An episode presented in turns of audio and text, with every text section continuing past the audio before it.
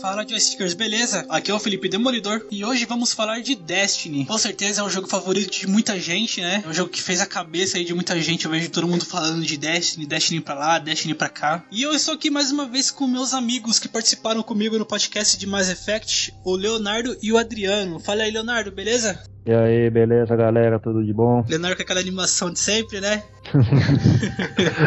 e aí, Adriano, beleza? Beleza, fala aí, galera. É o seguinte, Destiny é o jogo que tem a melhor história que não é contada para ninguém.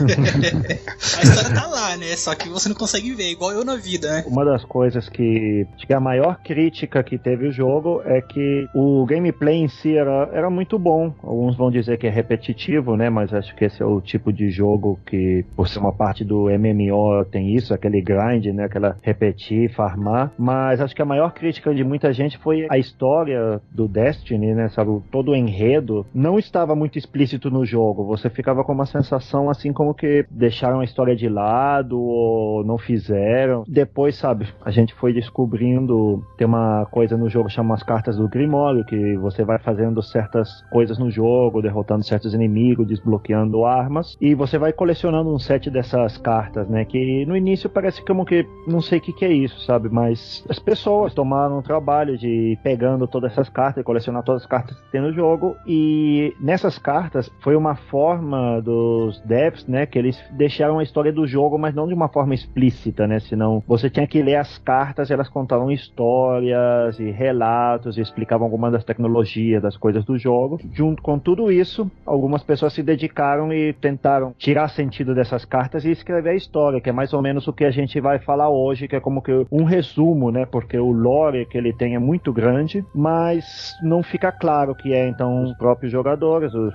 fãs do jogo, né, da franquia, eles dedicaram fazer como que uma síntese, né, de, de todas essas cartas, de todo o lore e fazer de uma forma que nos apresenta um enredo. Foi confirmado um tempo depois que existia uma história, a Activision, a Bung tinha tudo, só que chegou um ponto que como que chegou a Activision, sabe, aquela história de sempre, sabe? Chega o publisher, grandão, poderoso e fala, ó, sei lá, por algum motivo vocês têm que cortar, não sei o quê. Foram como que obrigados a cortar grande parte da história do jogo, né? Mas como eles não queriam jogar fora todo esse trabalho, eles fizeram nessa dessa forma das cartas de Grimório, né? Que eles não conseguiram fazer a história dentro do jogo, né? E isso foi tipo, confirmado um tempo depois pelo pessoal da Bung, como que, ó, sim, é, realmente, a gente tinha uma história, mas tivemos que jogar ela fora, mas conseguimos salvar esta parte, né? A gente ouve muita história de internet, eu nem ia citar elas aqui porque falta fontes, né? Mas desde o lançamento do jogo, nós ouvimos falar que não, o Destiny estava pronto de uma certa forma, e aí antes do lançamento, o cara que tinha criado toda a história foi mandado embora, e aí eles mudaram tudo pro lançamento e de acabaram deixando esse lore todo de lado. Eu já vi outras fontes, né? Isso vídeo de YouTube, né, textos que a gente pega em fórum, falando exatamente sobre as mudanças, sobre como estava escrito e como foi desenvolvido. Então, eu realmente não vou entrar nem nesse mérito o que estava e o que não estava. A real é que nós separamos aqui exatamente a base do jogo, como ela é apresentada, né? E vamos deixar um pouco essas teorias de lado e se focar aí no principal, o que é apresentado na campanha para vocês. É isso aí.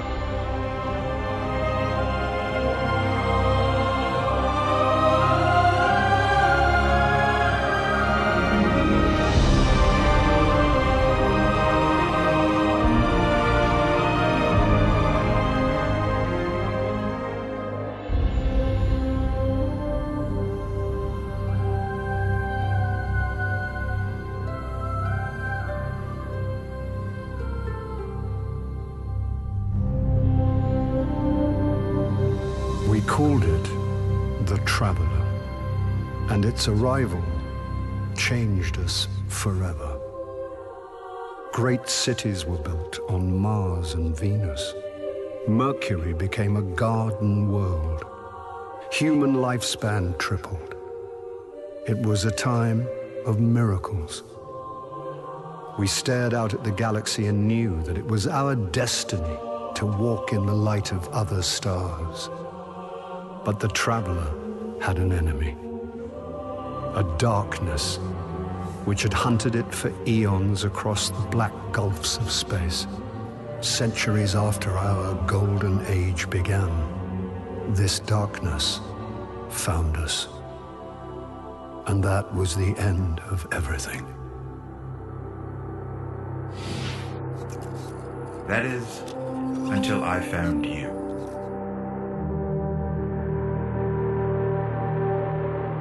Bom, o jogo foi lançado pela Bungie e foi distribuído pela Activision, né? E Exato. foi lançado tanto para PS3, PS4 e Xbox 360 e Xbox One, né? Sendo que quem jogava no- nos consoles aí da Sony tinha alguns conteúdos a mais, né? Então vamos falar um pouco sobre a história ou um pouco sobre a lore do jogo. A gente pode começar falando sobre ali a chegada do viajante, né? Isso. No final do século XXI, aí eu não tenho a data específica, né? Mas consta como a chegada nada do viajante. O que é o viajante? É aquela, aquela imagem básica do Destiny que a gente vê, que é aquela esfera gigantesca sobre uma grande cidade. Aquele é o viajante. É um globo gigante que ele é descrito como se fosse um deus, né? Eles não usam essa palavra deus, mas colocam, ah, é um ser super poderoso, misterioso e eles mandam uma expedição para Marte para investigar, ver o que, que é essa bolona gigante que tá lá em Marte. Chegando lá, essa expedição de três astronautas humanos, né? Eles acabam encontrando o viajante e eles presenciam ele, o viajante exatamente fazendo a terraformação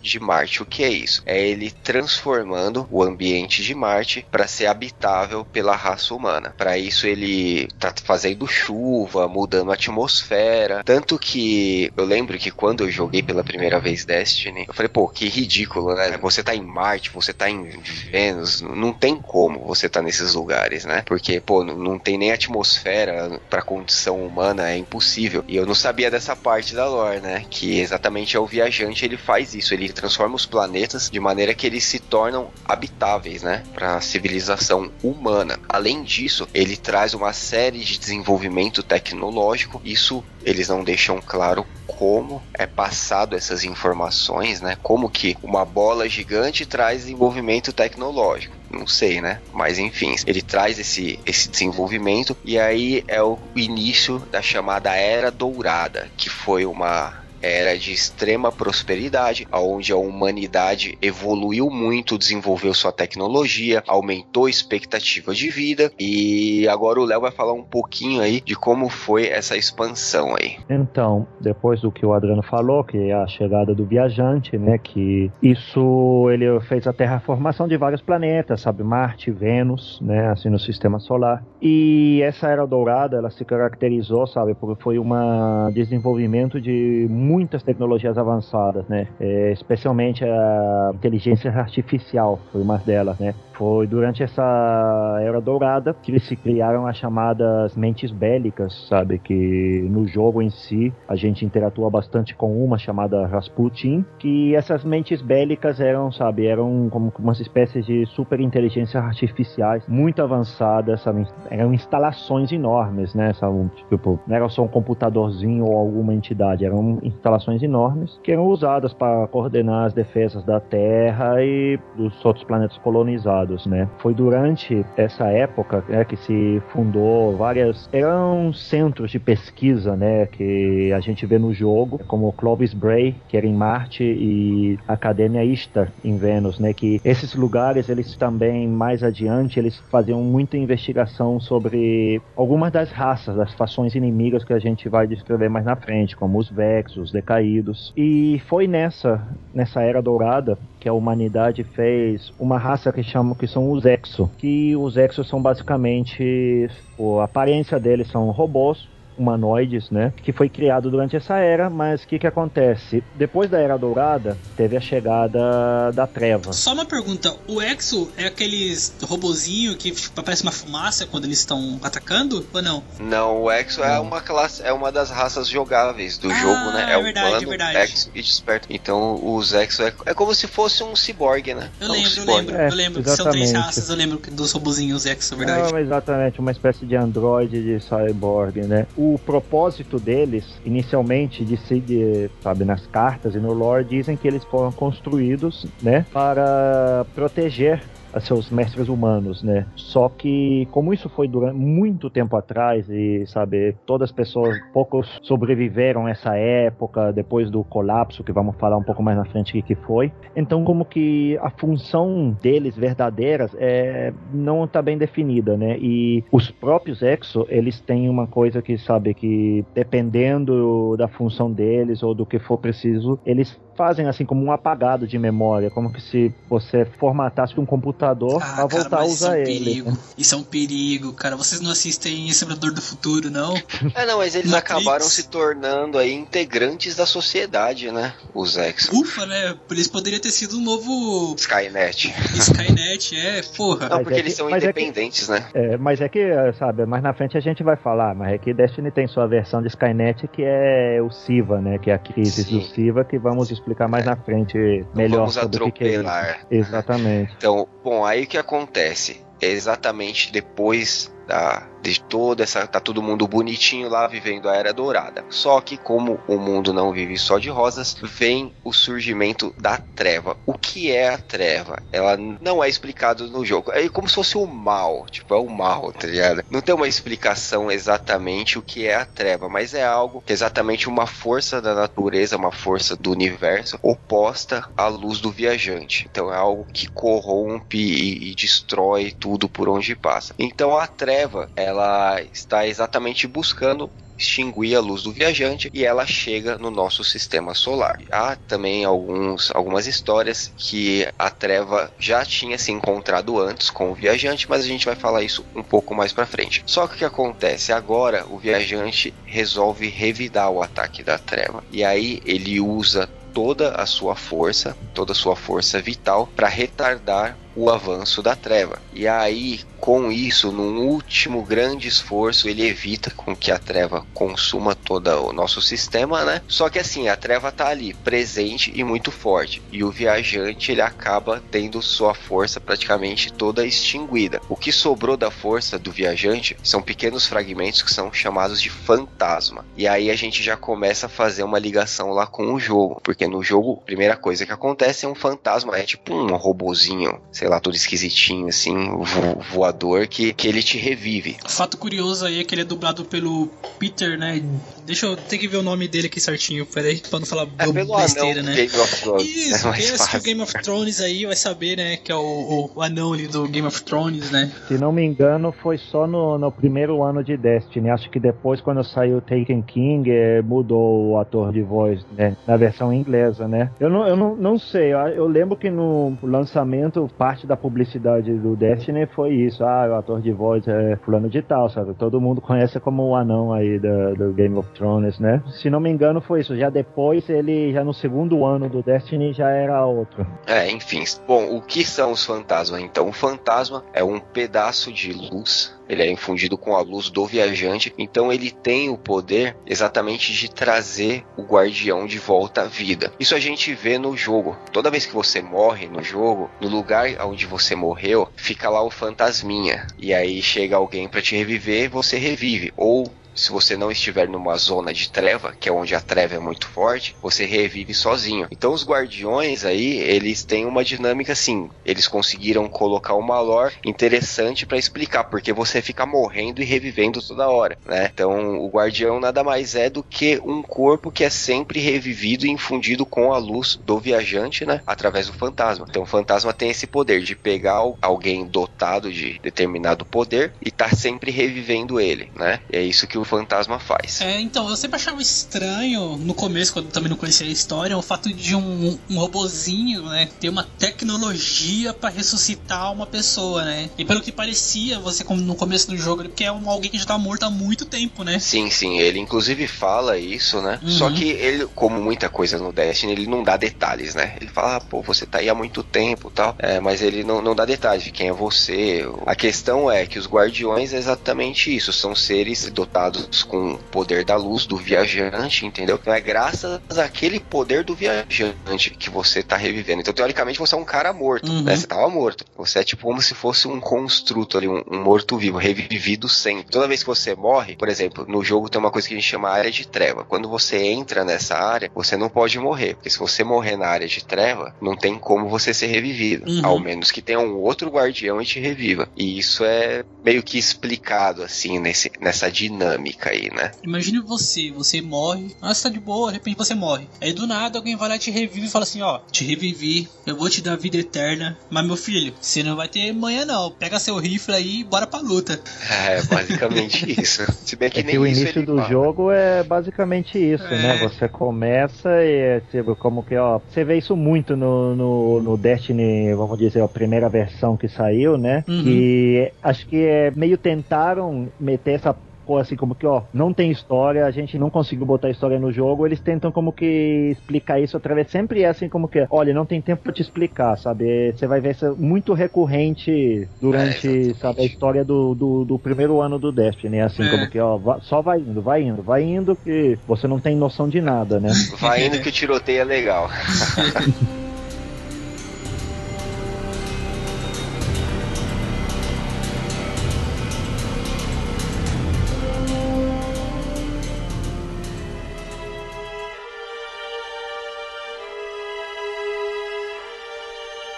E como que foi a, a fuga dos humanos à Terra? Então, quando começou essa etapa depois da, da Era Dourada, tem uma coisa que se chama o colapso, que foi quando a treva realmente chegou ao sistema solar e foi empurrando sabe, a humanidade até de volta à Terra, né? E na Terra a treva conseguiu derrotar quando a humanidade estava basicamente a ponto, sabe, de ser aniquilada, o viajante, sabe, ele interviu e ele conseguiu, sabe, dissipar a treva da, da Terra. Mas o que que aconteceu? Ele não conseguiu como que destruir, acabar com a treva, simplesmente como que fez ela embora. E isso veio um custo muito grande, que o, o viajante, ele ficou como que, ele tá como, como uma espécie de, de, de né, assim, de coma, sabe? Ele tá assim como que tá vivo, tá morto, não sabe. A gente no jogo vê a esfera, o viajante, sobre a- essa cidade, né, a última cidade, que nos dão a entender como que, ó, tá em coma, sabe? Não, não, não sabemos como reviver ele, não sabemos se ele tá se recuperando sozinho ou o que, né? Mas, então é como que, ó, tem uns personagens na torre, né, que é o hobby, onde acontece o jogo, que ele fala assim, ah, sabe, como que a gente se dá a entender como que, ó, o viajante fez um sacrifício por nós e por isso que a gente tem que, como que honrar ele e a gente tem que se continuar lutando contra a treva, porque o viajante, ele infundia a luz dele a- através dos fantasmas em guerreiros, sabe, antigos, sabe, os que lutaram contra a treva, né, e isso é uma coisa que eu ia agregar, que o, um guardião sempre vai poder ser revivido pelo seu fantasma. Ele é basicamente imortal. A única forma de matar, com certeza, um guardião é ou destruindo o fantasma dele, né? Que aí não teria como o fantasma recuperar, porque o fantasma está destruído. Ou através, se você consegue, tipo, como que sugar a luz do guardião, né? Que a luz é o que mantém ele vivo, vamos dizer, né? Porque vamos lembrar que os guardiões, eles já, eles já estavam mortos. É a luz do viajante que permite que eles estejam vivos. Então, de certa forma, como um zumbi, né? Mas o que, que acontece? Depois desse colapso, de- dessa batalha e tudo isso, teve uma parte da humanidade que fugiu da Terra, né? Eles foram pro Arrecife, que é o cinto de asteroides, né? Que temos no nosso sistema solar, entre Marte e Júpiter. E lá eles sofreram umas mudanças, né? O jogo não explica direito o que, que, que, que aconteceu, né? Mas eles viraram, sabe, que se já se considera uma nova raça, os despertos, né? O que, que são os despertos? Eles são basicamente humanos, só que a aparência dele, ele tem uma pele muito pálida, assim, muito tipo embranqueceira, meio azul, assim, é roxo claro, e dá a entender que eles têm uns poderes também. Já os guardiães, tipo, você sabe, todo o Destiny, o lore, a gente vê que eles têm muito poder, assim, como que mágico, basicamente, né? É, assim, eu- o que eu li foi que o seguinte, exatamente esses humanos que estavam saindo exatamente nesse momento de fuga foi quando o viajante usou ali toda a sua luz para poder conter a treva. Foi exatamente ali naquela explosão que aquelas naves, aquela frota que estava viajando, quer dizer, ele reso- res- receberam tipo um choque colateral do, da, da luz do viajante e isso que fez eles virarem o os despertos, né? Uhum. Uhum. E, bom, como dado curioso, os despertos, eles, desenvolvedores falaram que eles foram muito influenciados, sabe? A aparência deles, um pouco assim como que esse mistério, essa charme que eles têm, é, sabe, de outros seres assim de fantasia, como tipo elfos, vampiros, fantasmas, sabe, anjos, que eles têm aquele toque assim como que, ó, eles são humanos, mas eles têm uma aparência meio sobrenatural, sabe? É, mas tem como que um aquela charme charme exótico. Você vê que sempre o vampiro, o vampiro. É sabe, tipo um feiticeiro, filmes... assim. É, sabe, esses filmes um de fantasia, né? Que sabe, o elfo sempre é aquela raça de seres bonitos, os vampiros sempre são sedutores, então eles se basearam mais ou menos nisso para fazer os espertos, né? É, o que eu acho, o que eu acho assim, um ponto negativo no jogo é que a classe, aliás, a classe não, a raça não influencia em absolutamente nada além da sua aparência. Eu acho que seria legal se os despertos tivessem uma, uma habilidade mágica específica voltada para a parte do intelecto né? Os humanos voltada para a parte da força e, o, e os exos na parte da disciplina. Mas né? Enfim, não muda absolutamente nada. A escolha de raça é apenas cosmética. É, isso foi uma coisa que eu também senti que eles poderiam ter melhorado, né? Não sei se no 2, nas notícias, eles ainda anunciaram algo disso. Mas quem sabe, como a gente vê em outros RPG, né? Que eleger a raça, sabe, ela tem umas vantagens, bonificações em algumas skills e tudo isso, mas no Destiny realmente não faz nenhuma diferença. É, exatamente, eu ia falar isso. Como RPG, né? Cada raça devia ter sua vantagem e sua desvantagem, né? Por exemplo, os, os despertos, como eles são os que têm mais magia, né? Entre aspas, né? Eles deveriam ser os melhores. É, é, qual é a, a classe mesmo de, de que usa magia, bastante arcano. magia. É, é, então, os espertos, eles deviam ter bônus pra, pra ser arcano, né? Eles poderiam ser um arcano melhor do que um humano, por exemplo. É, mas aí, por exemplo, eles teriam que criar um meio para balancear legal. Porque senão só ia ter arcano desperto, é, humano, verdade. né? É, que aí verdade. eu acho que eles também. Porque às vezes você pensa assim, ó, como que um robô vai poder ter assim, sabe? Como que magia, né? Mas se você olha pelo lado disso como que, ó, todos os guardiões são basicamente infundidos com a luz do viajante, então é como que, ó, a luz do viajante é, o que é aquela é aquela coisa, sabe, que a gente vê em muita obra de ficção científica, que é o que chamam space magic, né, Ma magia do espaço, assim como que, ó, é algo que você não entende, então uhum. é magia, sabe? É Permite é igual Jedi. Não adianta se você é uma menininha ou um mongoloide que nunca manuseou um sabre de luz. Mesmo que você vai enfrentar um mestre Jedi ultra foda, basta você ter bastante força dentro de você que você vai derrotar o cara. Basicamente isso, o que manda é a força. É. Os bióticos em Mass Effect.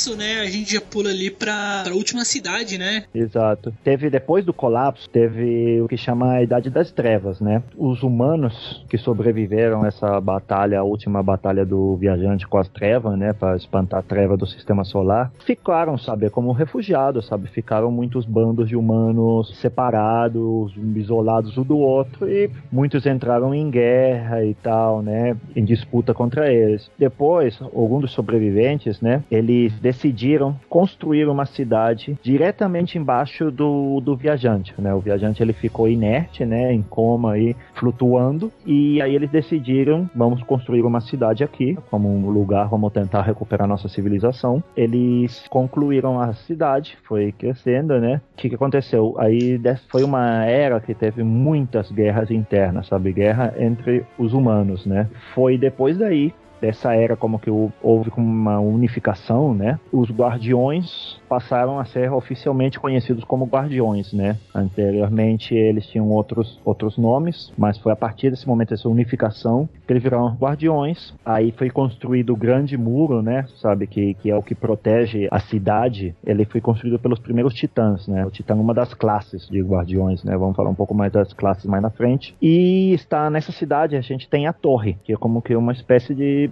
hub, né? Ou é o quartel-geral dos guardiões, né? E no jogo é como que nossa base de operações, vamos dizer, é o hub onde a gente vai visitar os vendedores. A É gente... nossa cidadela, né? É, Basicamente. cidadela. A questão foi o seguinte também. Imagina, o planeta tá todo devastado com as guerras, com a invasão das trevas. E aí a galera resolveu se amontoar embaixo do viajante, porque ele, quer dizer, é o único ponto de, de luz ali, de, de salvação, né? Então ali se, se formou essa, essa grande cidade aí que o Léo acabou de comentar. Só que eles não eram muito bons em logística, né? E, e também em defesa de terreno, porque eles fizeram a cidade, acho que bem embaixo do viajante, não é nada estratégico, né? Então, quer dizer, a cidade ficou sem, sem defesas naturais. Essa cidade, após construída, ela sofreu o primeiro grande ataque dos decaídos. Vamos falar rapidinho dos decaídos aqui e lá na frente a gente explica melhor. Mas os decaídos nada mais são do que uma raça de ETs. É, eles têm até um nome, né? Elixir, Elixnix, sei lá. Um... Elixni, uma coisa assim. Elixni, isso. E aí Saúde. diz. É. e diz no lore que eles foram uma raça também abençoada com a luz do viajante. Só que quando a treva chegou lá, o viajante não lutou por eles. E sim fugiu, saiu vazado. Caralho! É, assim, não, não é muito bem explicado essa história, né? Mas o viajante saiu vazado e deixou eles lá. E aí eles se tornaram esses bichos aí. É, cada um por si, tá ligado? Fui. É, chegou as trevas, falou aí, galera. Hashtag partiu. Vou pro próximo sistema ali.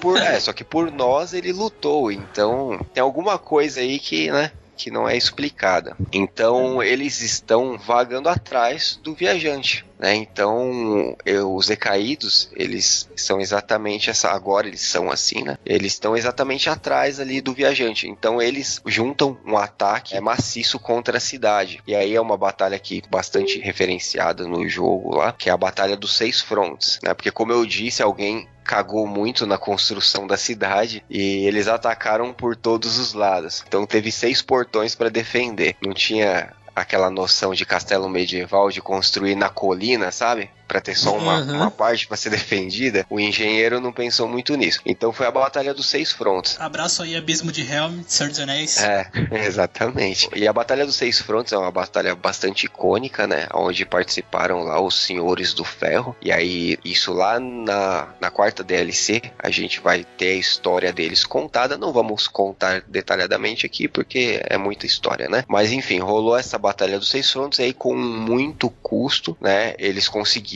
defender a cidade da primeira ofensiva aí dos decaídos. Ah, legal. Aí depois dessa grande batalha, né, teve a criação do Grisol, né? Exato. O Crisol, ele basicamente, né, é, no jogo, ele é PVP. Você se enfrenta contra outras pessoas, né? Um Deathmatch tem objetivos, captura bandeira, controle de zona, sabe? É bem parecido, assim, a qualquer outro FPS, né? Competitivo, né? PVP. Mas no jogo, o lore, como que a explicação por que, que os guardiões se enfrentam entre si, é porque eles, alguns do- dos guardiões que existiam, especialmente o Lord Shax, né? Que é o que dirige o Crisol no, no jogo, né? Ele inventou o Crisol como uma espécie de exercício, sabe? Assim, como treinamento para os guardiões, né? Onde eles poderiam treinar, sabe? Essa habilidade com armas e suas próprios, seus próprios poderes, suas próprias habilidades um contra outros, né? É, eles são imortais, então eles podem se matar à vontade, né? Exatamente. né? Eles podem Exatamente. morrer, então pode atirar um na cabeça. Não precisa nem treinar no alvo. É. Treina um na cabeça do outro que não tem problema. Se você morre, seu fantasma vai te reviver. Não tendo treva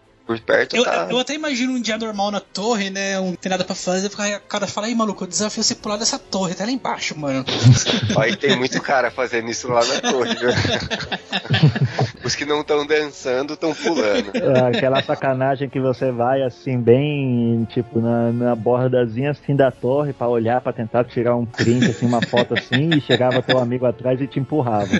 É, isso acontece muito, é só você ver lá. Eu lembro que eu ficava dançando naquela. Tinha um, um negócio de ferro onde você ficava bem paradinho ali, que era bem, bem onde você dava respawn ali na torre, onde ficava vindo um monte de nave, entendendo? Saindo um monte de nave. Aí tinha um ferro ali, ficava bem ali dançando ali, aquele negócio ali, bem na pontinha. Não tinha nada pra fazer. Enfim, então eu tivesse entendi. A criação do, do, do, do Crisol foi justamente pros guardiões treinar, né? E ter essas suas habilidades num campo de batalha, né? Uma boa desculpa, né, pra ter um PVP. É, mas até que é legal, né? Até que eu achei bacana essa história aí. Eu achei interessante. Na hora que eu descobri, tipo, meio que explodiu minha cabeça. Falei, ah, então é por isso que os guardiões ficam se matando. Eu achei legal, eu achei interessante essa desculpa aí. E aí, na criação do Crisol, durante a criação do Crisol, houve também, né, a, a reconstrução da cidade, né? É, a cidade estava praticamente destruída depois da, da Batalha dos Seis Frontes, e aí eles tiveram que reconstruir. E foi nesse ponto que começou a ter muita disputa interna lá. Começou a rolar muita politicagem e tal, até que depois de todas essas disputas culminou na criação da Vanguarda. O que seria a Vanguarda? Digamos que ela é a facção principal de todos os heróis. A Uhum. Vanguarda, ela que guia todos os guardiões. Então ela que te dá as missões, ela que passa os contratos. O que é voltado para PVP é do Crisol e o que é voltado para as missões de jogo é da Vanguarda, tá? A Vanguarda, ela é uma ela é uma tipo uma facção mãe. Só que aí teve outras três facções que também conseguiram sobreviver de todas essas disputas, só que aí eles meio que baixaram a bola, ficaram ali e meio que sobreviveram para manter o legado deles, que são as, as três facções jogáveis do jogo, que além da Vanguarda você pode se filiar a qualquer uma delas, que é a Órbita Morta, que é a que tem as armaduras mais legais, porque é armadura preto e branco, Uhum. tem a Nova Monarquia. A Nova Monarquia também é legal, que ela tem a armadura vermelha e tal. E também já a capa exótica da Nova Monarquia também era muito bonita. E o culto à Guerra Futura. Cada uma dessas facções, elas têm a sua ideologia. Isso dentro do jogo, o que muda pra você? Se você se filiar a uma ou a outra. A diferença é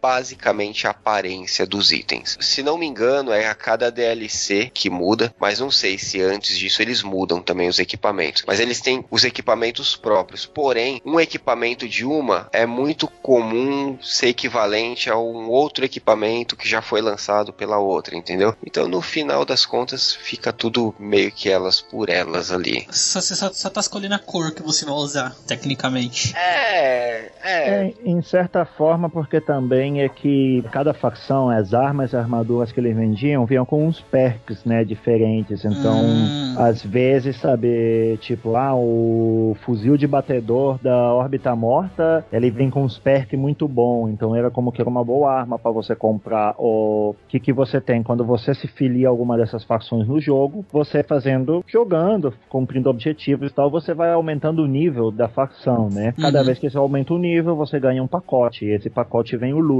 né? Que pode ser tonalizador da facção, é, armadura, arma, é, emblemas. E quando você chega, acho que era no nível 25 de cada facção, que você começa um tipo uma jornada que é para ganhar um item exótico dessa facção, né? Basicamente, sabe, é simplesmente mais uma atividade que tem no jogo, sabe, para você poder conseguir uma fonte de loot, sabe, alguns dos itens dela são bem legais. Às vezes é mais pela aparência, pela é uma coisa cosmética, né, mas pelo É, menos- mais cosmético. Che- Chega num ponto que é puramente cosmético, né? Uhum. Porque não. Enfim, a, a- com relação às armas, ela dá uma diferenciada, só que depois, conforme você vai jogando, você vai pegando tanta arma, tanta coisa, que aquilo ali acaba sendo só um. Ao menos no Uhum. começo, assim, vai, quando você tá upando a luz. No começo eles dão uns itens com luz legal, né? É, mas pelo menos eu lembro que um dos, das melhores armas assim do jogo, né, assim, como que isso,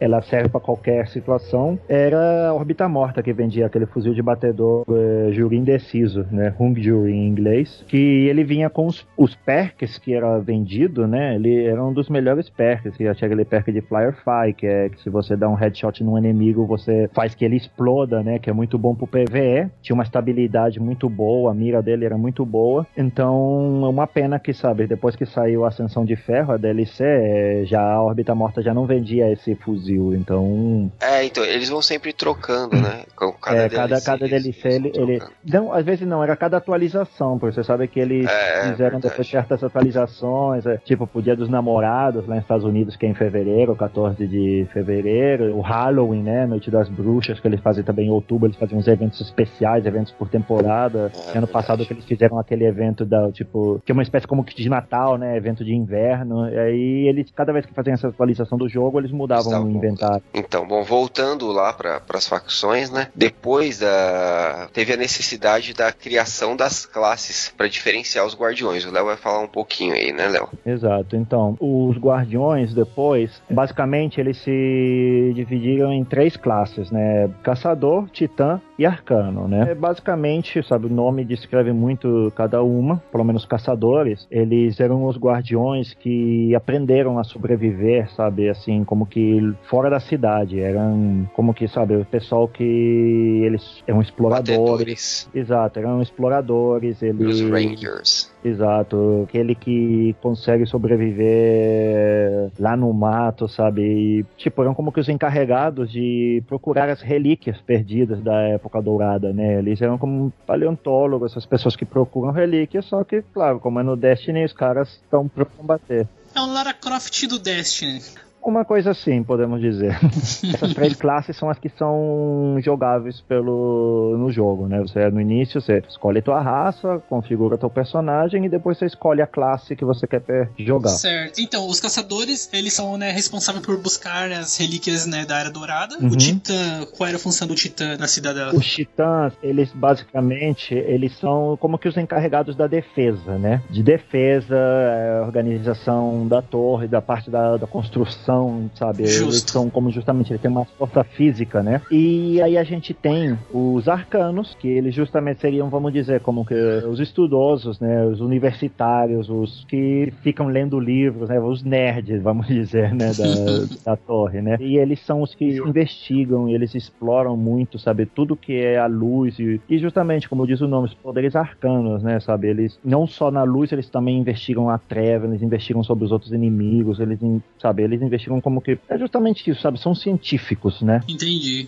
Depois que estava toda organizada nessa questão de, de cidade, né? O que cada classe fazia, política, etc. Houve um novo ataque do- dos decaídos, né? É, depois tava tudo bonitinho, cidade reconstruída, as facções, tudo certinho. Os decaídos criaram, na verdade, fizeram um ataque assim massivo contra a cidade. Que na verdade esse ataque era para reunir todas as casas dos decaídos. Eles falam casas dos decaídos é como se fossem tipo facções dentro dos decaídos, né? Parece que não, não são todos os decaídos, eles não são tipo unificados, tipo o que eles chamam de Kel, né? Uhum. O Kel é como se fosse um rei, vai. E aí esse rei tem os seus súditos e tem mais de um Kel, né? Mas eles conseguiram teoricamente juntar todas as casas para fazer esse ataque frontal contra a cidade. E aí rolou uma batalha gigantesca que foi conhecido como a Batalha da Fenda do Crepúsculo. Inclusive tem muito lore sobre essa batalha, muitas armas, inclusive uma das armas mais famosas do jogo, que é o lança-foguetes chamado de Galahorn. É, ele foi criado de peças de equipamentos de guardiões que morreram nessa batalha. Caramba. É, se fala muito sobre a atuação do Lord Shax, do, do Zavala, é, nessa batalha, do Saladino. O Saladino é o mestre do, do Shax e do Zavala, né, o Léo? É isso, né? Eu não Uhum. lembro se o não, Saladino. Não, mas é que Saladino, ele é um dos Iron Lords, né? Isso eu acho que a gente pode explicar melhor é quando for a gente falar do, do Siva, né? Da É, sim, Siva. sim. É, lá na frente, mas tudo bem. Eu só citando ele aqui. Aconteceu o seguinte: a frota dos decaídos contava com o apoio da Casa dos Lobos. que é a Casa dos Lobos? É como se fosse uma facção dos decaídos, que era o grande poder aí destrutivo dos caras. Era tipo, sei lá, mais 50% do exército deles. Uhum. E esses exércitos combinados, eles iam, meu, devastar a última cidade. Só que aí, por motivos não explicados, a rainha Marasov, que é a, a rainha dos despertos, que é aquela raça que a gente acabou de falar, né? Que são os humanos que estavam fugindo da Terra, e foram infundidos com a luz do viajante, e aí eles se estabeleceram lá no, no Arrecife, né, de, de asteroides. Ela tinha uma frota espacial muito poderosa e ela ficou sabendo desse ataque da Casa dos Lobos e aí resolveu combater os caras no espaço antes deles chegarem aqui na Terra. E isso foi o que salvou, no caso, a cidade, né? Porque sem os reforços da Casa dos Lobos, a cidade conseguiu segurar a onda ali, né? E aí essa batalha do Arrecife teve várias histórias, só que Destiny não é muito bem explicado, né? A única coisa que é explicado ela só ganhou essa batalha devido à traição de um grande carinha que a gente vai ver aí mais pra frente, chamado Verix, né? Que é uma figuraça aí. Eu, eu sempre que eu vejo o Verix, eu dou muita risada com ele, porque ele é tipo um ETzão gigante, assim, e ele é tipo fumante. Ele tem uma voz muito engraçada. Primeira rodada. Decaídos dos lobos marcham para a guerra. Impressione. Sim. Lute e vença.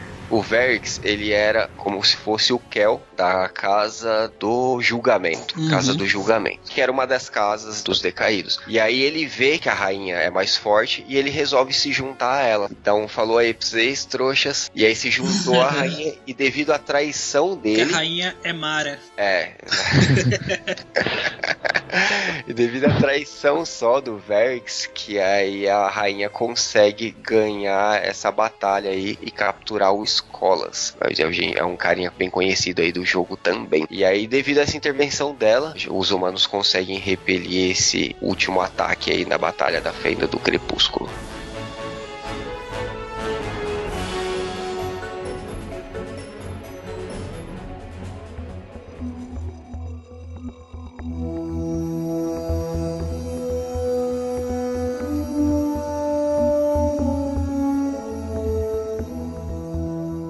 Beleza, né? Dado todo esse início ainda, né, de história, né? a gente vai falar um pouco sobre os inimigos, né? Ah, Léo, você poderia falar um pouco pra gente sobre a colmeia? Então, a colmeia é uma raça, né? Que a aparência deles em geral, sabe, lembra muito tipo assim, meio como que parecem insetos, os outros parecem como que uma forma meio demoníaca, né? Eles dizem, sabe, é, lore assim como a gente falou, como tudo é meio inconcluso, mas eles nasceram através de um pacto que existiu com o que chamam os Deus Vermes, né? Que são umas entidades super antigas, né? Aquela coisa que te como que escapa um pouco da tua compreensão, né? O de um humano, né? E eles, basicamente, sabe, a função deles é basicamente devorar, sabe? Devorar tudo que tem a luz, sabe? Eles não são a treva, eles são parte da treva, sabe? Vamos dizer como que eles são como que uns empregados, né, da treva, assim, né? Eles querem extinguir todas a- as formas de vida, né? E especialmente se essas formas de vida estão sendo infundidas de luz, né? E no início, sabe, no Destiny, a gente conhece sobre eles quando a gente visita a Lua, porque durante todo esse, esse tempo de guerras que teve, da chegada da treva, eles fizeram sua base lá na Lua e ficaram lá por séculos, né? Ficaram na moita. É, Exatamente. a, a história foi o seguinte: eles chegaram na Lua, não se sabe como, né? Mas enfim, chegaram na Lua. E aí a Terra, sabendo disso, falou: não, vamos mandar um ataque frontal de guardiões lá, vamos, vamos expulsar esses caras de lá. E aí mandaram um ataque, e esse ataque foi, pô, hiper mal sucedido. Os guardiões tiveram grandes baixas e acabaram derrotados, tá? E aí eles falaram: bom, tá bom, vocês vão ficar aí na Lua aí, fica aí, beleza? Só não vem pra Terra, pode ficar com a Lua que não tem problema.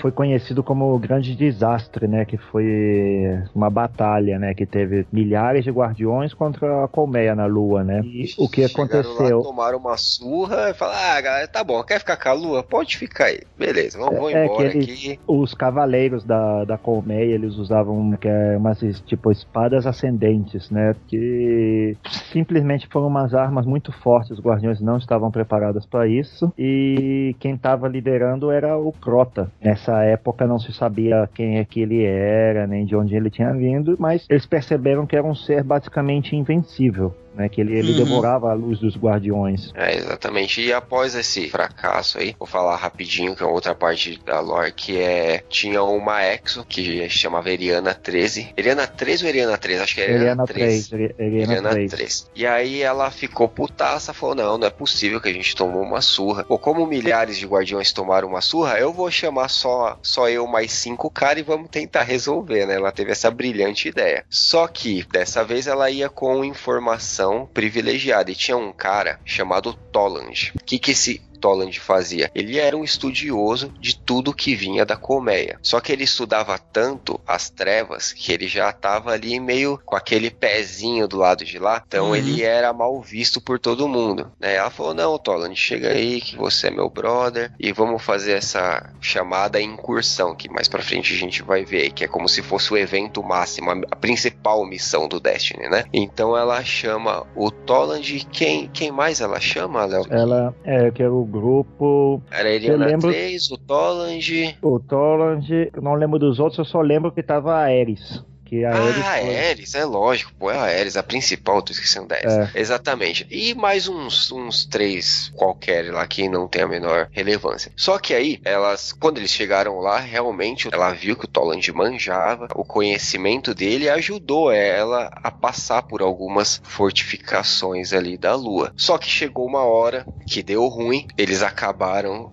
sendo dizimados, tá? E morreram assim, todos os guardiões morreram da maneira mais perversa e terrível que você pode imaginar. Inclusive, durante algumas missões na Lua, tem uma hora que a gente passa lá num- numa mesa lá e fala, tipo, ah, o guardião, um dos guardiões ficaram amarrados aqui e teve a luz drenada do corpo dele e tal Nossa. assim, conforme você vai passando pelo céu, porque no Destiny é tudo assim, sabe? Você passa num lugar, aí ele fala, ó, aqui aconteceu isso, aqui, aí você tem que Uhum. compilar todas essas informações, entendeu? Que é basicamente o que a gente tá fazendo aqui. Mas basicamente disso daí, é, dessa incursão fracassada, a Ariana 3 não tem informações sobre ela, o Toland também sumiu, e aí a Ares, a Ares Mor, ela era uma guardiã, ela conseguiu escapar, só que ela também teve, o fantasma dela foi destruído, ela teve toda a luz dela drenada, só que de alguma maneira ela conseguiu sobreviver se escondendo lá nas catacumbas e tal. Então ela fica lá por anos,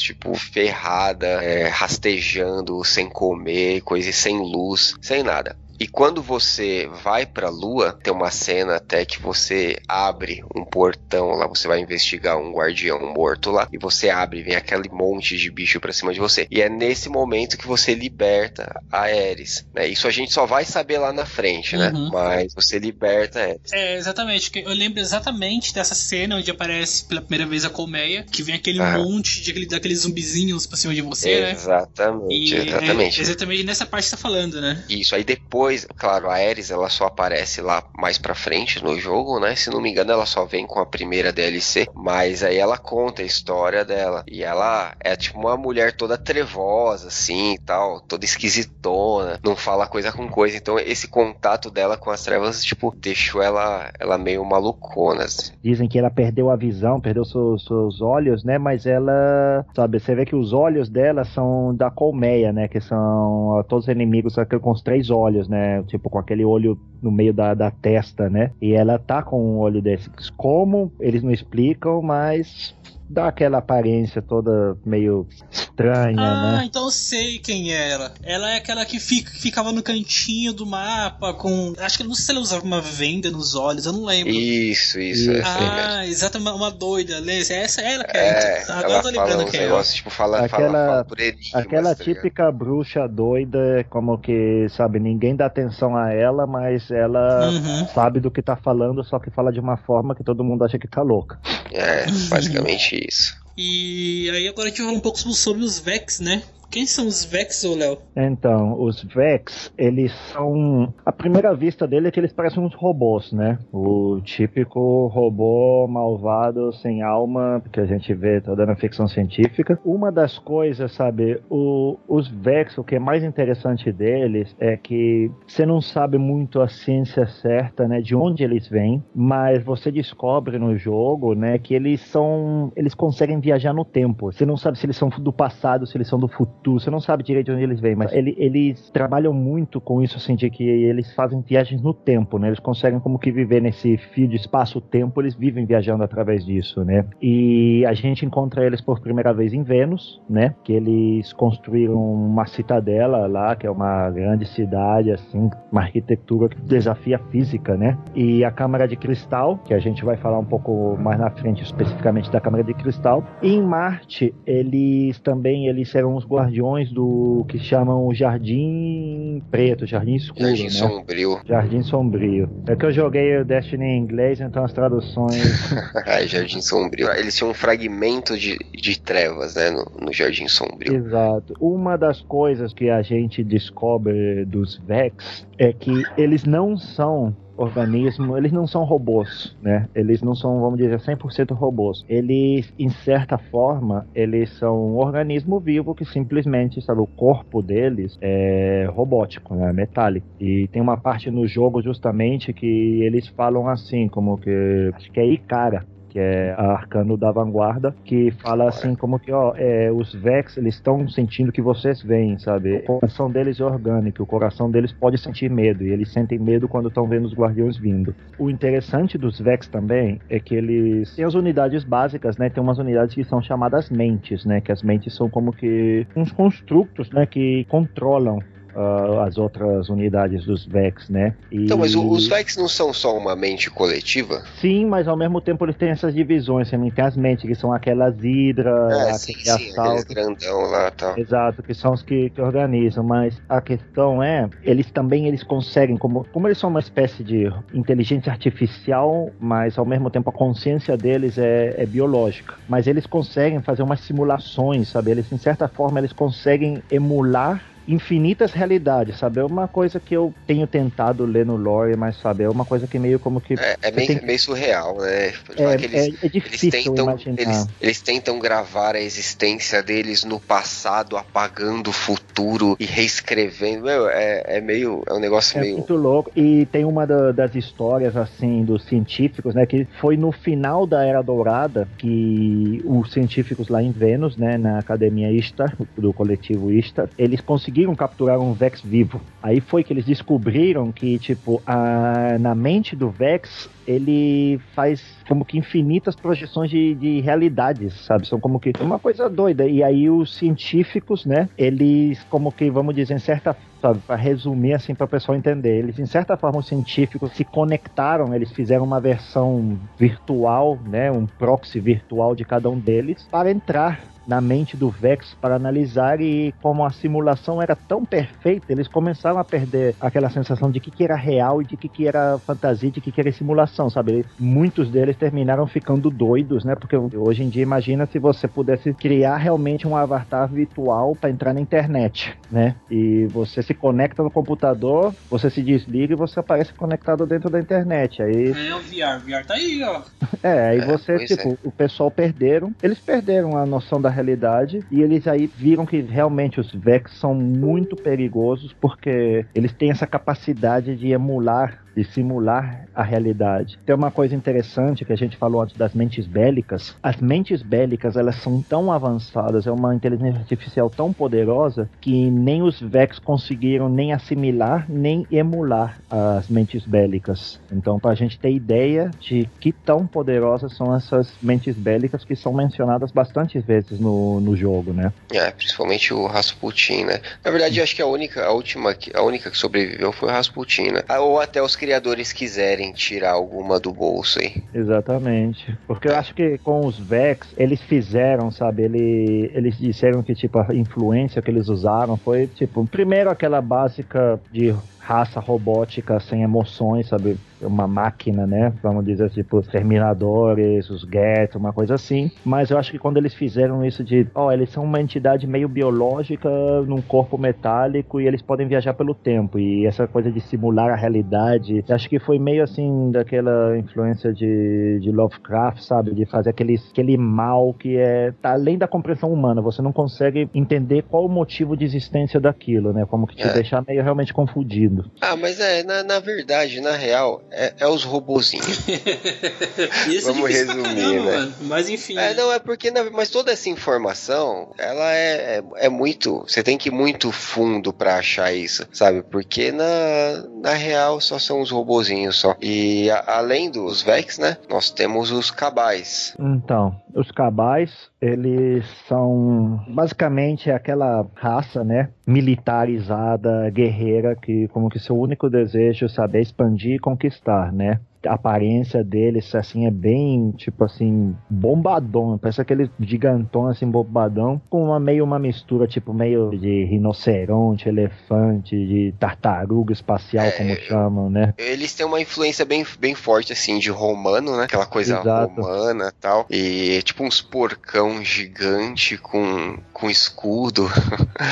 É, que, que no nome das unidades, sabe, a classificação dele, porque eles são assim, eles classificados em legiões, Uhum. É, e exatamente. tudo isso, e, e, ah, os tipos de inimigos, assim, sabe, carregando os escudos e tal, e centurião, colosso, e essas coisas, sabe, falange, então é como que, sabe, Isso. aquilo bem, você vê realmente bem, assim, a influência da romana, né, neles, né. Eles são de outro sistema solar, e eles estão, como se chama assim, a presença deles no sistema solar se localiza basicamente em Marte, né. Eles como tal no Destiny, tanto como nas suas expansões, o peso deles na história é menor comparado com o Vex e com a Colmeia, né? É porque não Mas- teve a incursão deles, né? Exatamente, mas agora o que eu ia falar que já agora que saiu anunciado Destiny 2, a gente já sabe que o como que o principal inimigo vai ser os cabais, que é justamente durante o Destiny. A gente vai falar mais na frente o que, que aconteceu, sabe? Mas os cabais, basicamente, eles também se envolveram numa batalha contra a Colmeia, né? Contra Oryx, o rei dos possuídos, que a gente, a gente vai falar mais na frente dele. E os cabais, sabe? Eles estão meio que fugindo, né? Do... fugindo, mas estão se enfrentando, né? Eles no próprio jogo nos falam que os cabais, na sociedade deles, quando eles vão pra guerra, eles são como que uma espécie de excomulgados, sabe? Eles são excluídos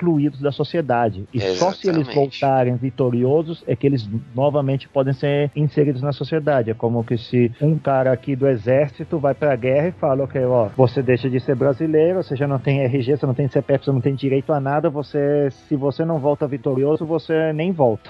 Você não é ninguém, É. você não existe. É, exatamente, eles são bem, bem militares, né? E a guerra deles, pelo menos na primeira parte do jogo, é exatamente contra os Vex, né? Você chega lá, você encontra eles, eles guerreando com os Vex, porque os Vex, no caso, têm esse fragmento de treva e os cabais estão atrás desse fragmento porque eles veem aquilo como uma vantagem estratégica, né? Pro, É, e Pro eu exército acho deles. que todos querem, em certa forma, dominar a capacidade dos Vex, sabe? De essa. Querem entender essa capacidade dos Vex de poder viajar no tempo, né? Que eu acho que seria como que, sabe, uma das capacidades mais poderosas que qualquer pessoa poderia ter, essa de tipo de viajar no tempo, né? Eu acho que, em certa forma, todas as fações estão um pouco atrás do desse poder dos Vex. É, é isso Quem aí. não, né? É, e bom, o último que eu ia falar dos cabais é que agora que já foi anunciado o Destiny 2, a gente descobriu que eles vão ser o principal inimigo, né? Nessa guerra que eles teve com a Colmeia, eles conseguem que uma nave deles bate no acoraçado do Oryx, entra dentro do acoraçado como uma tática de, de ataque, de abordar a nave do Oryx, né? E quando a gente lá dentro do acoraçado tem um assalto, uma missão que a gente se enfrenta como que a dois irmãos Cabal, quando a gente derrota eles, aparece uma falando assim como que ah, eles mandaram uma mensagem assim, uma como que um alerta, uma chamada de ajuda, de emergência pro Império Cabal. E como tá em outros sistemas solares, demora um tempo, né? Que justamente são os dois anos que passaram e a mensagem chegou lá no Império Cabal e o Destiny 2 eh, a gente pode ver que o início é a invasão Cabal na Terra, na última cidade, Dominus Gal, que é o que está liderando essa invasão, né, da região eh, da Legião Vermelha. Ele veio pegar o viajante, a intenção dele é sequestrar o viajante para ele. Foi nesse espaço de tempo entre que a mensagem saiu do coraçado de Horus, que está em Saturno, até chegar ao Império e eles voltarem a chegar na Terra, é o espaço entre os dois jogos, né? Uhum.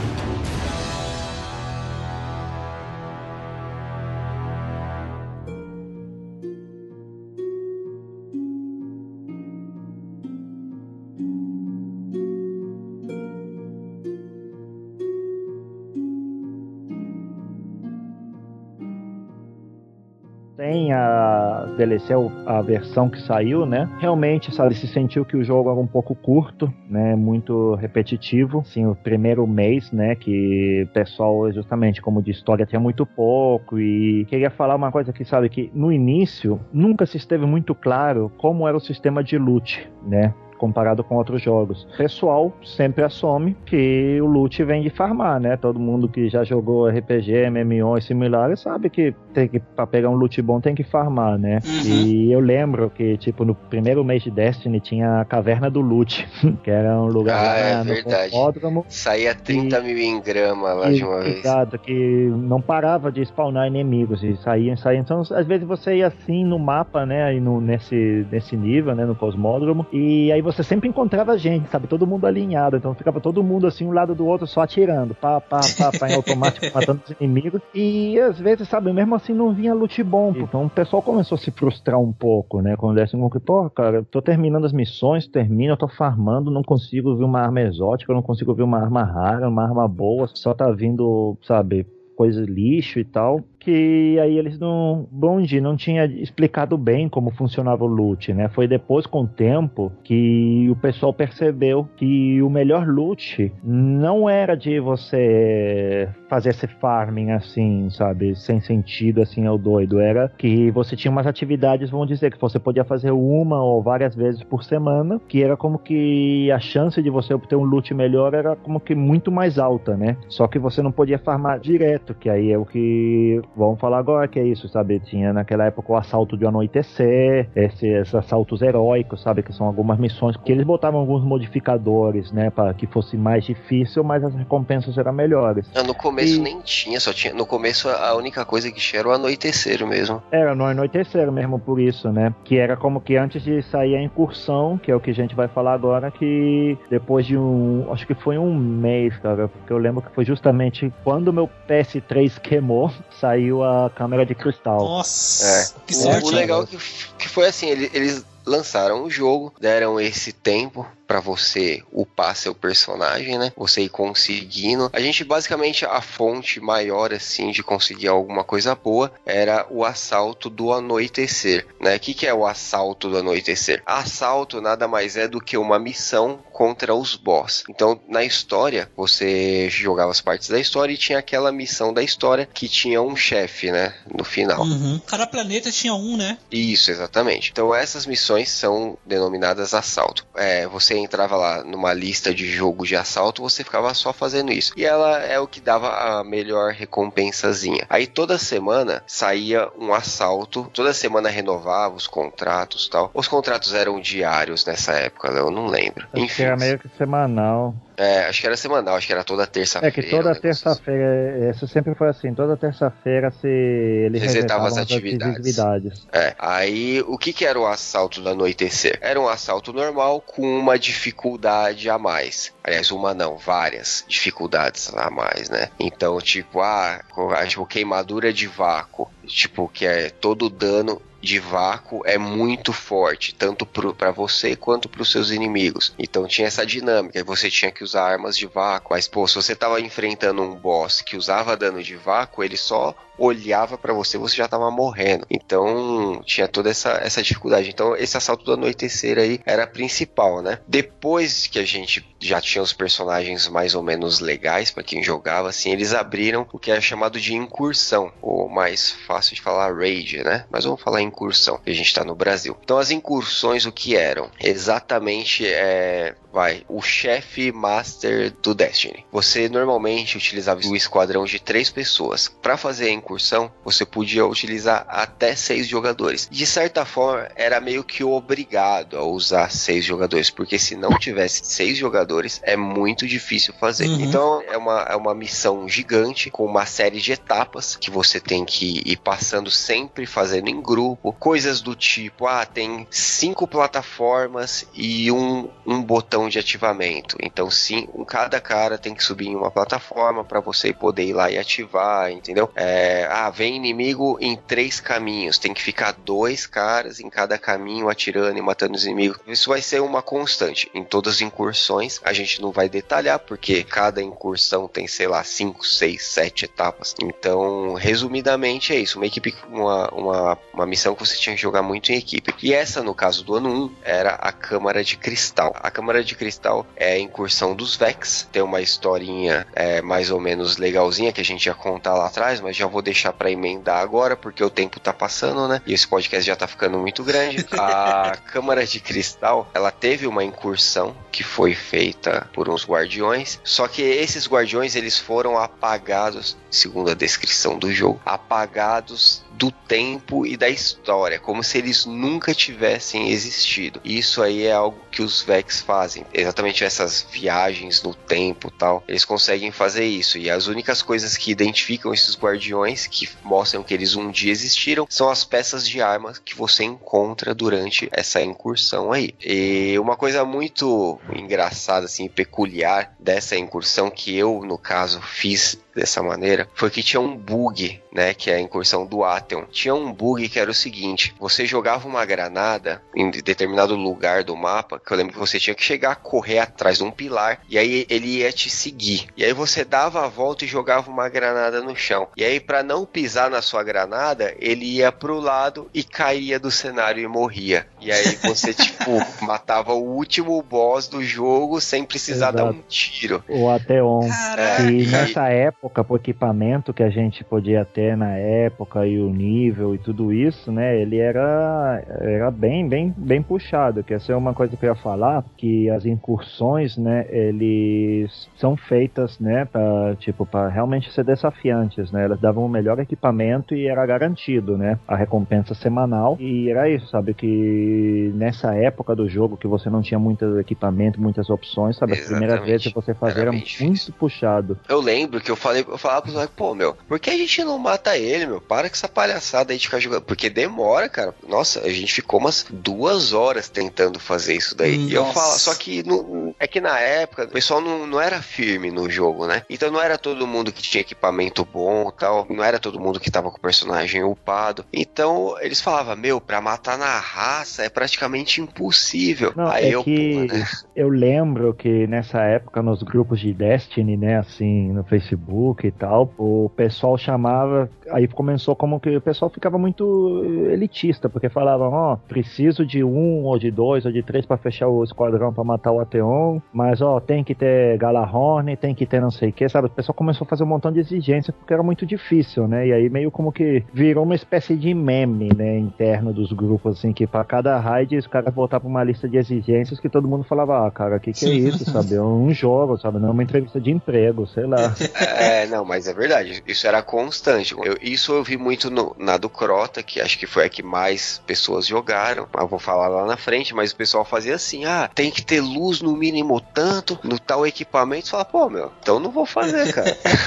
e, bom, de especial tem nessa, nessa primeira incursão aí. é, tinha uns equipamentos bem legais. A principal era a Mitoclasta Vex. Que era uma. Eu acho que era fuzil automático. Era fuzil de fusão. Ah, é verdade. Ele era fuzil de fusão. Só que você equipava no slot de arma primária. Ele era Exato. um fuzil de fusão que você equipava. Só que ele atirava como se fosse um fuzil automático, né? Então. É, e lá, era, e era, foi como que uma das primeiras armas, tipo, super apelonas no, É, era no muito. Crisol. E eu dei sorte a primeira vez que eu consegui fazer o Atheon, caiu ela. E, meu, no Crisol ela era muito boa. Tanto que ela foi nerfada várias vezes É, depois. Ficou bem fraquinha, mas era, era muito legal. E também tinha um, uma sniper. Bom, vamos falar na frente, né? Deixa pra lá. Vamos pra segunda aí, né, Léo? Segunda É, incursão. vamos É. pro ano 2 aí, né? É isso. É que na real, na real ainda era no ano 1, né? Mas é como que foi a primeira leva de DLC que saiu, né? Que é The Dark Below, era o nome em inglês, né? Que Escuridão esse subterrânea. Exato, que toda essa expansão é, tratava muito sobre a, era o inimigo principal era a colmeia, né? E a incursão dessa expansão era conhecida como a raid do Crota, né? Que a gente ia lá no reino esse do Crota, né? Oversoul Throne.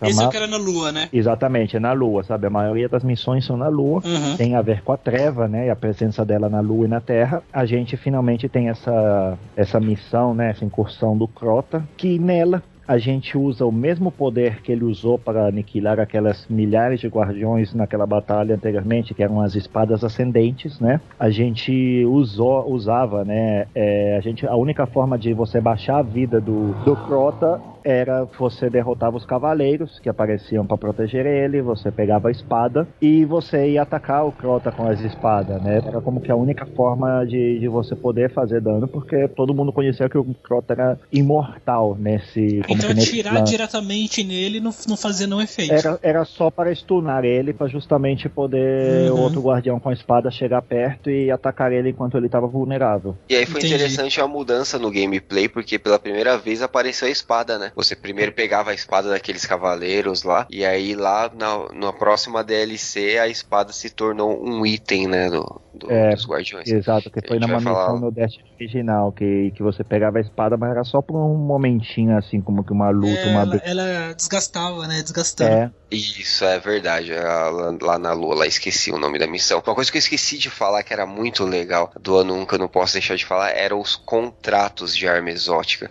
Porque pra dropar arma exótica era muito difícil. Ou você dava muita sorte lá no, no Crisol, ou no assalto do anoitecer. Agora, o legal é que tinha um jeito garantido de você conseguir as armas exóticas. E esse jeito era através dos contratos, né? Tanto que um dos contratos, inclusive, é do Toland, né? Que foi aquele cara que a gente falou, o doidão lá da Lua. E você consegue a arma dele, que era a Voodoo do Jakku, que é um fuzil de pulso extremamente ridículo, que não servia pra nada. Depois falaram que bufaram ele, mas quando lançou, era uma- você tinha que fazer uma série de missões. O que, que era um contrato exótico? Você recebia um contrato e você tinha que cumprir várias missõezinhas pra conseguir. Desses aí eu lembro desse do, do, do Jakku, que era o Diário de Toland. Eu lembro da, da metralhadora, que é- acho que era da melhor dica de todas, né, Léo? Você uhum. lembra desses, desses contratos? Lembro Sim. da Espinho, da Espinho, que era Luz na Treva, o nome do a contrato. famosa espinho, A famosa Também. Espinho. super apelona também no PVP. É, e era muito difícil de fazer esse contrato. Da Espinho ele era muito difícil porque ele tinha uma etapa que era o seguinte: você tinha que fazer matar tantas pessoas no Crisol usando armas de vácuo. Só que no primeiro ano, se você matava Tipo, matava uma pessoa e morria, zerava. Então você tinha que estar sempre com. KD positivo. É, era um negócio bem surreal. Eu demorei um tempasso pra conseguir isso. É, tipo, pra quem não é bom assim no PVP, cara, ou quem, sabe, jogava o Destiny mais pelo PVE, é, era puxado, né? O Léo me deu uma alfinetada. Não, cara, eu, eu não, eu Eu não senti. sabe, eu do PVP, não, cara, no PVP, eu sabe, tinha uns contratos aí, acho que é da Holiday, né, daquela loirinha Sim, da sim. torre, que também tem um assim, que é que mate inimigos com a última palavra, que é outra arma exótica, aquele canhão de mão, né, Sim, pra conseguir Se aquele falar- escopeta lá. é que você tem que matar, mas é a mesma coisa, eu não consegui fazer esse contrato nunca, sabe, nunca me dediquei assim muito, porque eu vi que a coisa era assim, como que, ah, você tem que completar uma barra de 100%, então, você mata um inimigo, você ganha 3%, mas se você morre, você perde 1%, uma coisa assim, sabe? Então era Nossa. muito. Você, sabe, você tinha que sempre estar num KD positivo e tinha que ser bom jogando e jogar bastantes, bastante partidas de Crisol pra poder conseguir. Se você fosse oriental, você teria conseguido, né? Mas. É, não, então, mas a, a espinho eu, eu consegui. Depois disso você tinha que enfrentar uma, matar uma bruxa lá. É, era bem difícil, mas era legal. E eu no começo eu não achava a espinho boa, não. Sinceramente, no ano 1 também eu não, não era fã de canhão de mão. É, eu nunca eu- fui dele, fã de canhão É. de mão também, não, não Eu, gosto. eu não, eu não achava ela muito útil, não. Mas aí eu lembro que tinha essa, aí tinha da melhor dica de todas, que é- aí tinha do fuzil de fusão, que se não me engano, era aquele fuzil de fusão que atirava três tiros de uma vez, com a- Plano, automático. plano C, acho que era. Não, então não, o plano C, Não. o plano C não, era um outro. Eu esqueci agora, esqueci, fugiu tudo.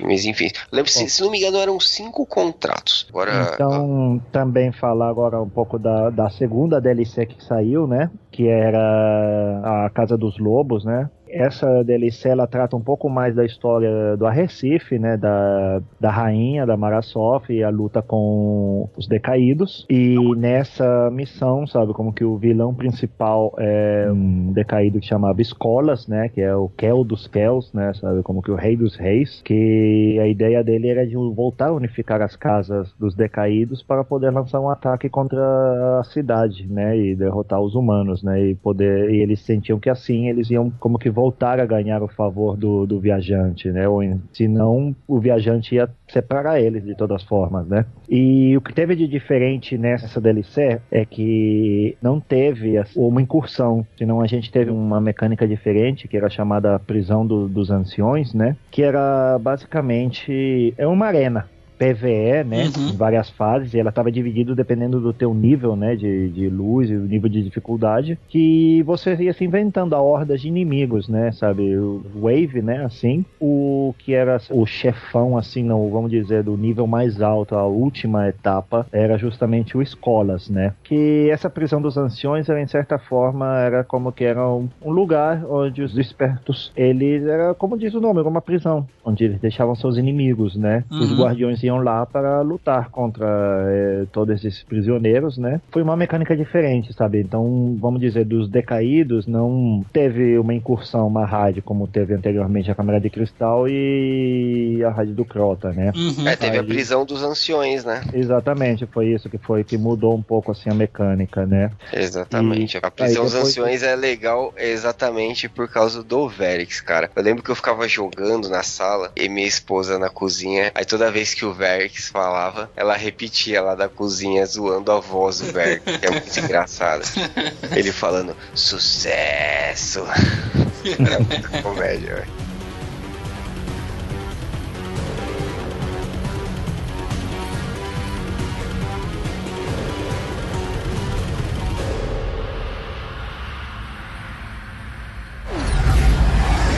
Estamos perto.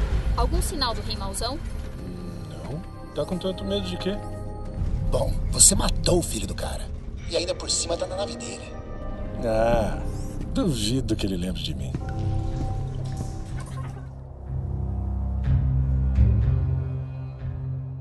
Essas DLCs que eu acabo de falar foi tudo, vamos dizer, no primeiro ano do jogo. E a partir de 2015, né? Foi. Não lembro a data exata. Geralmente as expansões de Destiny assim, grande, vem em setembro, né? Uhum. E veio o que chama The Taken King, né? O Rei dos Possuídos. Ah, o Rei dos Possuídos. Ela trouxe bastantes, bastantes mudanças ah, ao gameplay como tal, né? Porque antigamente o sistema de upar, né? Era assim como que as armas e você tinha um nível, né? Mas upar a luz era algo muito difícil, sabe? Porque você tinha que justamente fazer Esse aí, esse aí não é que foi conhecido como o Destiny 2.0 ou não? É, em certa forma sim, sabe? Uhum. Acho que eles corrigiram muitas das coisas, das críticas que as pessoas teve inicialmente do Destiny, sobre, especialmente acho que era pouca variedade de atividades que te davam um loot bom pra você realmente evoluir, entendeu? Uhum. Foi aí com o Taken King que surgiram mais oportunidades e a tabela de loot foi revisada, o sistema de upar, sabe, da luz foi modificado, ficou como que mais, de certa forma mais fácil, né? Você sentir uma evolução real do, do, do poder do personagem que você for upando, né? Uhum. Trouxe novos inimigos, trouxe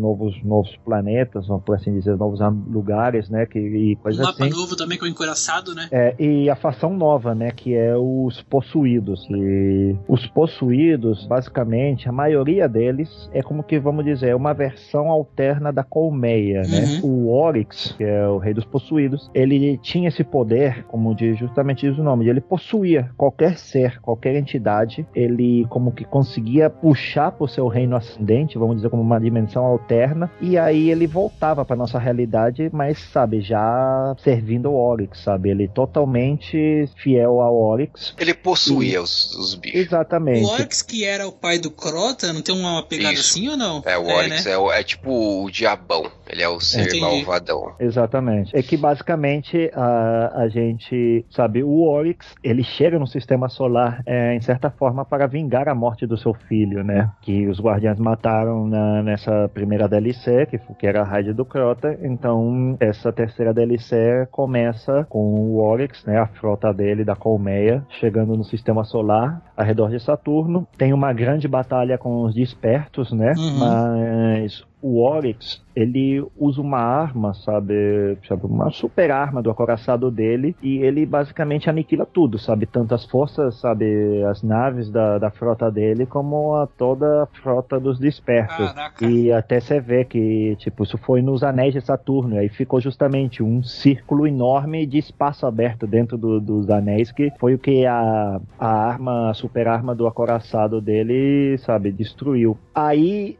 parece que a rainha, né, ela morreu, mas depois, bastante tempo depois, né, a gente saiu ver a notícia na internet que a atriz que dava voz para a rainha tinha confirmado que ela tinha fechado um novo um contrato para voltar à série, sabe, no futuro, sabe como que imagino que agora no Destiny 2 possivelmente a rainha ela vai voltar a aparecer no, no jogo, né, porque Uhum. ele não nos deram a entender como que, que ela morreu, mas ninguém confirmou, confirmou entendeu? É, é aquele famoso qualquer coisa. O Destiny tem muito disso, deixa muito em aberto para eles poderem mudar, né? Conforme eles acham melhor a história. Agora sim, na prática, na prática mesmo o que, mudou? Um mapa novo, né? Eles aumentaram o nível de luz, mudaram a forma com que você evoluía seu personagem. A dinâmica das espadas também, que foi muito legal. Que agora você podia ter uma espada, cara. Imagina você sacar uma espada e sair dando espadada nos outros. E isso eu achei muito, muito legal. Você tinha toda uma missão. Aliás, eles criaram, né, várias novas dinâmicas de missão. Que antigamente tinha os contratos das armas exóticas, agora ele- eles aprimoraram isso. Então deixaram assim um gameplay com muito mais variedade pra você fazer. Tinha a corte do Oryx também, que você Uhum. ficava lá enfrentando lá ondas de mini boss, tá ligado? Hum. Bem- É, que você tinha como que uns desafios, assim, não era só sair metendo bala, senão é como que tinha uns bosses que tinha como que uma certa mecânica, né? Assim como que, ah, são dois bosses, um tem um escudo, o outro não. Então você, só pra você poder matar o outro, você tem, tipo, tinha que matar primeiro todos os inimigos, assim, de baixo nível, né? Pra você poder derrubar o escudo, ou que, ah, um tomar dano, o outro não. Era assim, era, era de bem divertido a corte do Oryx pra, pra É, fazer. então. Eles deram uma, uma ba- bastante diferenciada e colocaram várias missõezinhas pra você fazer, é, enfim. A coisa que eu esqueci de falar sobre o TTK, acho que uma das maiores coisas que trouxe novas ao jogo é que ele trouxe uma subclasse nova para cada uma das classes, né? Que foi uma coisa que a gente não falou da- das classes, né? É, cada classe no Destiny originalmente tinha duas subclasses, né? O Arcano, que o Adriano pode me ajudar com o nome delas em português, né? Puta, Arcano é a única classe que eu não fiz personagem. Vamos começar com Guardião? Uhum, com, é- com Titã e, e Isso, Caçador. Titã. Então o Titã tinha o Defensor, que era voltado pra parte defensiva. que Uhum. basicamente o que mudava eram as, as habilidades. A granada mudava, a super, que é o super especial, Uhum. e o ataque corpo a corpo. cada uma dessas subclasses, né, elas estão, porque vamos em Destiny tem os três elementos, né, o vácuo, era fogo e eletricidade, vamos dizer assim, era, não lembro qual era o Arco. nome exato, assim, arco, arco, fogo e vácuo, né, Isso. e que são os três elementos. E esses três elementos, eh, você vê no jogo que sabe as armas, tem armas que são tipo, vamos dizer, só bala, né, só cinética, né, Uhum. sabe? É uma bala normal, um projetil normal. E você tinha as armas que era de um elemento, sabe? Assim, ou era de vácuo, ou era de fogo, ou era de arco. Os inimigos também tinham esses elementos. Tinha inimigos que tinham, tipo, escudo de, de vácuo. Se você usava uma arma de fogo num inimigo com escudo de vácuo, você ia baixar muito pouco. Mas se você usava de vácuo contra o cara que tinha escudo de vácuo, você conseguia baixar o escudo dele quase que num- só num tiro, né? O mesmo acontecia com você. Se um inimigo que o dano dele é de vácuo e você estava usando uma subclasse que era de vácuo, você vai tomar, receber mais dano dele, entendeu? Então, mais ou menos era assim como que você podia ver, tipo, os cabais, eles eram muito do de fogo, né? Alguns do É, Cabais era fogo. Basicamente, Era Cabal fogo. é, é, Vex acho que era vácuo, né? O Vex tinha muito vácuo, mas da Lua também tinha muito de vácuo. Aí a Lua e, acho e o- não e era tanto. os decaídos acho que era meio também era Mais arco. É, era mais arco. exatamente. Então, bom, falando disso assim que é dos elementos, então o Adriano pode continuar explicando da, das subclasses. Isso é. O defensor, que é o que eu tava falando, que era mais pra defender mesmo, uma classe defensiva. E tinha o outro que eu não, eu não lembro o nome agora, cara. Eu tô fazendo uma cola aqui, mas tá falando assaltador. Não era assaltador. Era nem o Striker em inglês, né? É, mais Cara, ou menos. Eu não tô conseguindo lembrar, meu. Bom, mas enfim, que era a subclasse de. que tinha o punho do caos. Assaltador? Não, é, eu tô vendo Porque aqui na cola. em inglês eu sei que ele é isso, cara. Striker, né? Só que eu não sei como que era. é É, cara, eu, eu puta, não tô lembrando, mano. Não sei, era. E era a minha classe principal que eu jogava, pô, quando eu comecei, né? Mas enfim, é a classe que tinha o punho do caos. Ele dava uma porradona no, no chão assim e destruía tudo. Era muito legal essa, esse especial. É- essa seria a classe padrão que vem no, no, no Titã, né? É, isso, você começa com ele. Isso, com ele, né? exatamente. E aí, quando você atinge, acho que nível 15, você Aí pode, você pode trocar, é. mudar pro defensor. É, e Tá, que depois essa, foi. essa era essa é que era baseada em arco, né? a- do punho Isso, do caos. em arco. Exatamente. E a outra era do vácuo. O vácuo. E aí, na DT King King foi adicionado a classe do fogo, que você atirava os martelos de fogo lá É, era e o Demolidor Solar. Demolidor solar. Eu, puta, cara, esses nomes me su- sumiram todos, da, assim, realmente de cabeça. Mas vamos lá. Os caçador. Caçador tinha o dançarino lacerante, que era o do arco, que era a classe mais rápida do jogo. Ele, tipo, dava facada de raio nos outros. Então ele era o Uhum. dançarino lacerante. É, porque ele, ele, ele se movimentava, você ganhava uma velocidade extra pra se movimentar, né? Então ele parecia como que se estivesse dançando, assim, sabe? Se Entendi. movimentando. Exatamente. A segunda que era o pistoleiro, que ele dava uns tiros de fogo, era a classe de fogo. E aí a caçador com a DLC, que era o que atirava a flecha, que pra mim, Era eu acho que pra jogar era a classe Noturno. melhor. Que o Predador Noturno, que essa classe, ela era muito boa, sabe? Ela se complementou muito bem na, nas novas raid, né? Do, do, a raid do Oryx e nas novas atividades, porque o, o especial dessa classe do Predador Noturno era uma flecha que você disparava, você podia atirar contra um inimigo ou contra qualquer lugar do cenário, né? E ela, sabe, qualquer inimigo que passava perto desse ponto que ela deixou, ele soltava como uns tentáculos, sabe? Um,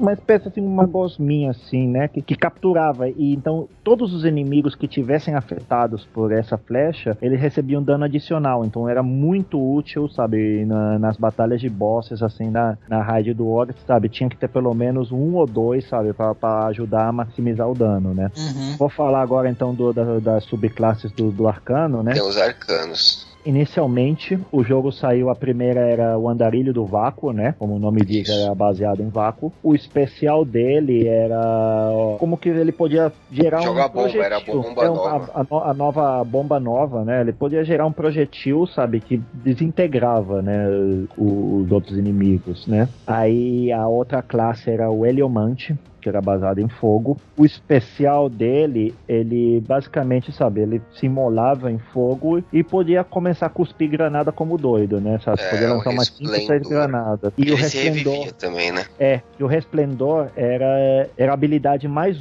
útil dele, né? Porque o Resplendor era que se você morria, mas você tinha um super carregado, você podia reviver sem necessidade de, de outro guardião ou de esperar o, o relógio contar. O que, que que acontece? Nas raids e alguns lugares, quando você jogava raid, uma coisa que a gente não falou da- das incursões, elas tinham geralmente um modo fácil, vamos dizer, normal, né? E quando você já chegava a certo nível, você jogava no o modo difícil da raid, que eles mudavam certa coisinha da mecânica para subir a dificuldade. E o principal era no modo normal, se um guardião morre, é só esperar 30 segundos e ele podia ser revivido por outro guardião. No modo difícil das incursões, é, as mortes eram permanentes, entendeu? Você está lutando contra um boss e morreu um guardião, ele você tinha que esperar que fosse derrotado o boss para poder reviver. Mas com essa habilidade do resplendor, é, era muito útil por isso, porque às vezes se o arcano morria e ele tinha um super carregado, ele podia voltar, entendeu? Meu, quantas vezes a tela ficou preta, tudo preto, e de repente aparece o bicho lá revivendo. É. Ó, ó, vamos lá, ó, só pra não. Titã é o defensor, demolidor solar e o combatente. Combatente, o striker. O caçador é o pistoleiro, dançarino lacerante e predador noturno. Já os arcanos é o andarilho do vácuo, o heliomante, que é esse que a gente acabou de falar, e o condutor da tempestade. Esses são os nomes corretos em português. Exato. Que o condutor da tempestade foi o que veio nessa TTK, né, na Taken King, que Especial mais apelão do jogo, que no Crisol você solta e sai levando todo mundo que tiver no caminho. Exatamente, que é basicamente você vira uma mistura de Pikachu com Raiden, né, e começa a cuspir eletricidade pelas mãos e fritar todo mundo. Exatamente. Caramba! É bem apelão, ele sai varrendo o cenário. E, aí, e levitando, ou seja, que você nem pode sair correndo.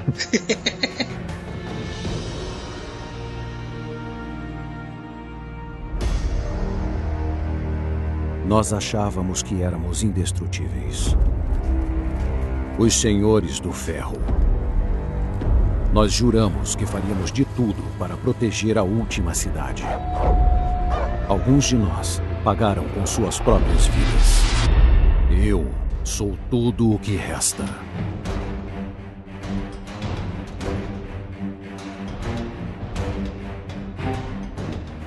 Aí depois disso, né, a gente pula pra Rise of Iron, né? O que, que é a Rise of Iron? Então, é, foi a última expansão, assim, a DLC, né? Que saiu pra Destiny, vamos chamar Destiny 1. Hoje em dia já podemos, já foi anunciado dois, podemos chamar o Destiny de 1. Ele trata mais ou menos é, da história dos Senhores de Ferro, né? Que um deles é Saladin. E o Saladin, quem que é? Um dos modos de jogo que a gente viu durante todo esse primeiro ano de, de Destiny é a Bandeira de Ferro. É um modo PVP Uhum. especial que ele, ele vinha a cada certo tempo, né? Durava uma semana. Que era assim como que ah, um Crisol, mas com uma temática meio medieval, assim, as armaduras, tudo era assim, dá pra ver que assim, a aparência delas era como algo mais medieval, né? Que você pode ver essa influência Uhum. no, Destiny, sabe? De, de várias coisas assim da história, de fantasia. Aí o que que acontece? Tinha um personagem chamado Saladino, que é um dos Senhores de Ferro, que ele é como que, o- que organizava esse torneio da Bandeira de Ferro, né? Que era assim como que pra ver ah, os guardiões mais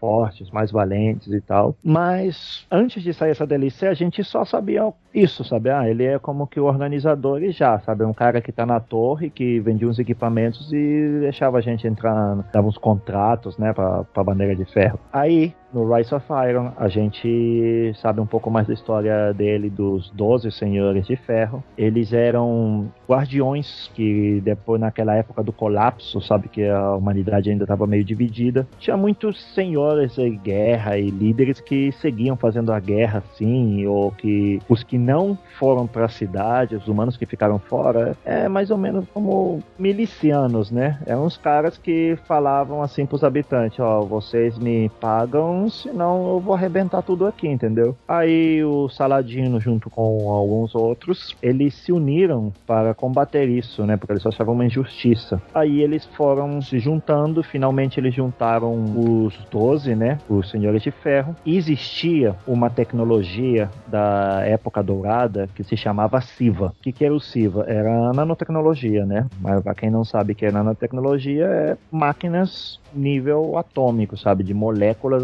átomos, que é basicamente você pode manipular matéria e construir qualquer Quem coisa. jogou Metal Gear sabe. Exatamente. Metal Gear, Deus Ex, sabe? Todos esses jogos tratam com isso de nanotecnologia, né? Então, o SIVA, ele era usado na época dourada para permitir a colonização rápida, sabe? De você chegava num outro mundo e essa SIVA permitia que você transformasse materiais, recursos naturais, qualquer matéria que você conseguisse rapidamente, sabe? Em material para edificação, para construção e tudo isso, né? E os Senhores de Ferro, eles queriam ajudar a recuperar a humanidade, sabe? Porque isso foi já depois do colapso da, da Idade das Trevas, né? Eles queriam ajudar a recuperação da humanidade. E eles decidiram usar essa tecnologia. Só que, como sempre acontece, né? é, terminou, deu ruim. E a tecnologia saiu da, da mão, do controle deles. E em vez de ajudar a construir, simplesmente, sabe? Começou a consumir consumir tudo que se encontrava pela frente, né? Assimilar, basicamente, né? Uhum. E aí teve uma batalha num complexo subterrâneo lá na Terra, no Cosmódromo, que a Jolder, né? Que era uma da... um- é uma guardiã, né? Mas era das, do, dos Senhores de Ferro. Ela sacrificou junto com outros para conter o Siva como numa espécie de bunker, né? Lá nesse complexo. E basicamente só sobrou o Saladino e a outra era Efridit, acho que era.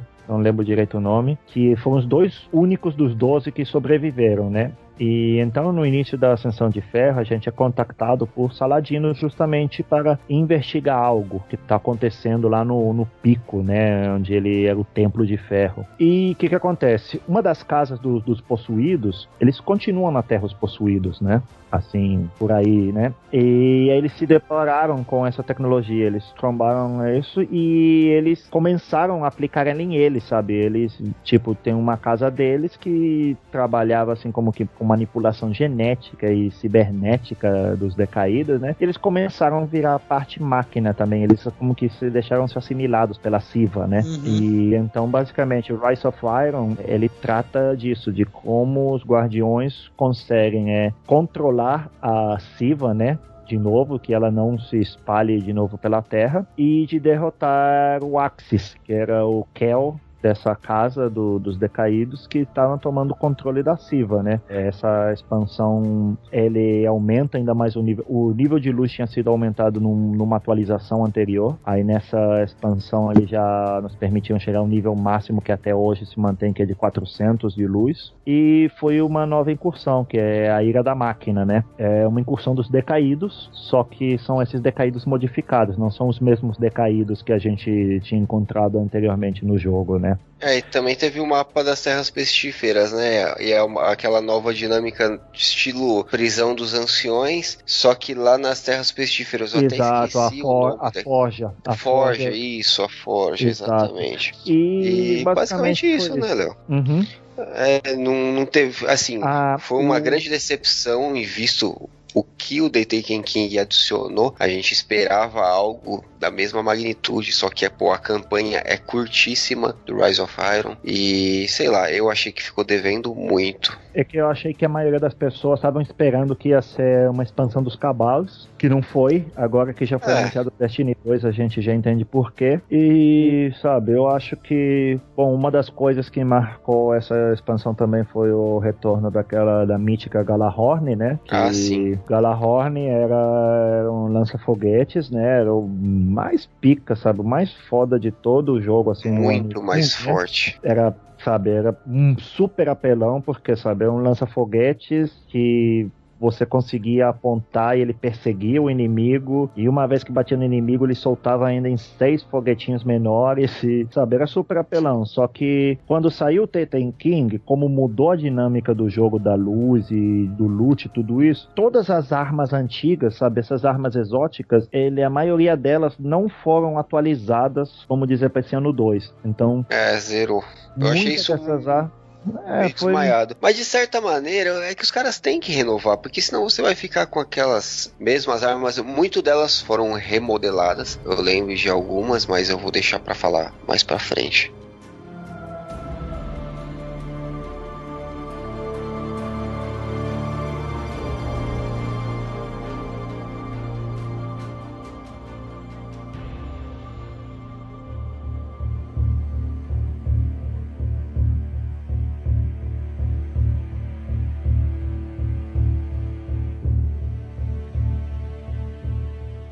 Armas e equipamentos, você tem, vocês têm seus favoritos? Então, no ano 1, eu gostava muito de uma sniper que todo mundo usava. Ela foi tirada do jogo porque ela era muito apelona, que era quebra-gelo. Né? Era uma sniper. É uma que era que- amarela ou dourada, não lembro Ela era cor dela. vermelha. Ela era vermelha. Ah, então não era a que eu tinha. A que a quebra-gelo era o seguinte, ela era uma sniper com balas infinitas, entendeu? Nossa. Tipo, ela, ela tinha uma, ela tinha A tipo uma quebra-gelo.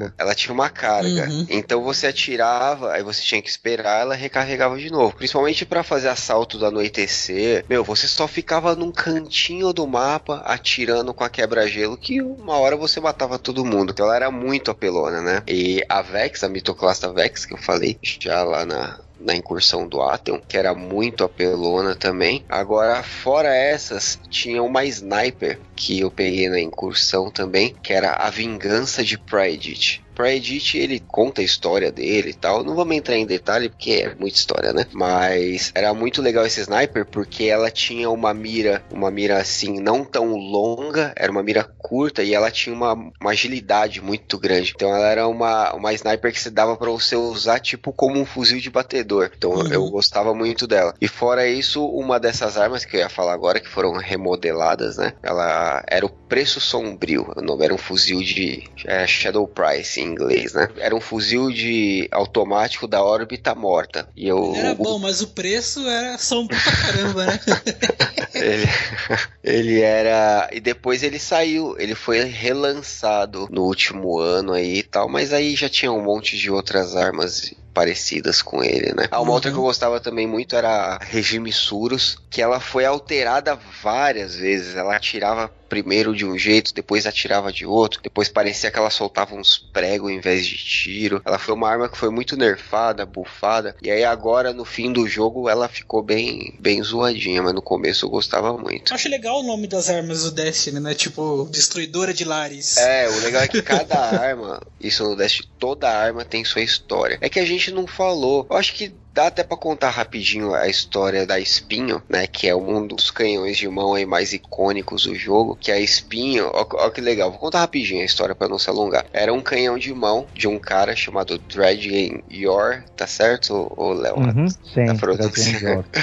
É um guardião que ficou loucão e começou a matar guardião por aí, entendeu? Que, se não me engano, acho que ele é o único guardião. Não sei se o único, mas o único que falam no jogo, ou que a gente tem conhecimento, que ele foi embora da luz, sabe? Ele caiu pras trevas, né? É, exatamente. E aí ele tinha um canhão de mão que se chamava Rosa. Olha que da hora. Nossa. Só que aí ele, ele acabou se, né, se infundindo com as trevas, ela ficou muito trevoso. E aí esse canhão de mão virou espinho, que é essa, essa arma, esse canhão de mão apelão aí que causa envenenamento. Aí um guardião lá, que, que eu não lembro o nome agora, foi caçar ele. E esse guardião portava a última palavra, que é um outro canhão de mão apelão do jogo. E aí ele morreu. Ele acabou perdendo esse duelo para o Dredgen Yor. E depois o aprendiz dele pegou a arma dele, que é a última palavra, e foi lá e matou esse cara. Então os dois melhores canhões de mão do jogo aí tem, tem essa historinha aí em comum. Além desses, tem a, a metralhadora que eu falei, a melhor dica de todas. Ela foi feita por um dos caras que sobreviveram lá na incursão da Lua. Da Lua? É o Parranin. Da onde que saiu o Parranin? É da Lua, não é? É, Mas enfim. o Parranin era, ele, ele era parte do grupo esse que fez a incursão com a Eridana, Ah, com não,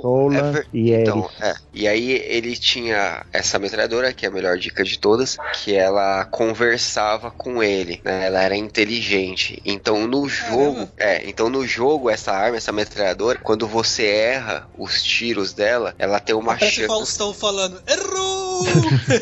Não, ela, ela tem uma chance da bala voltar pro carregador, entendeu? Aham. Porque ela é inteligente. Então, tipo, ela não erra os tiros, tá ligado? tá legal. Fala aí, Léo, de quais armas você. Cara, Você eu gostava? inicialmente, sabe o que eu vou falar? O Destiny, uma das coisas que mais me prendeu no jogo, né? Eu acho que era a sensação, sabe? Sei lá, que, que você tinha quando você tirava as armas, que você podia sentir como a, a diferença, sabe? No controle vibrando, entendeu? Tipo, o fuzil assim, de impacto, né, batedor, o impacto era diferente, a metralhadora. E, cara, eu acho que a Bong, ela conseguiu a forma que ela fez no jogo, a sensação das armas, o jogo de tiro em si como tal que eles fizeram no Destiny, pra mim foi algo tão bom que, cara, tipo, eu basicamente, sabe, nessa época ok, eu tinha um PlayStation, né, mas eu jogava unicamente na PC. E pra mim jogar um FPS e- com controle, tipo, antes disso, o último que eu tinha jogado assim com controle era uns Turok no 64, né? Então imagina, sabe? Ah, mano, eu- quem joga no controle de 64,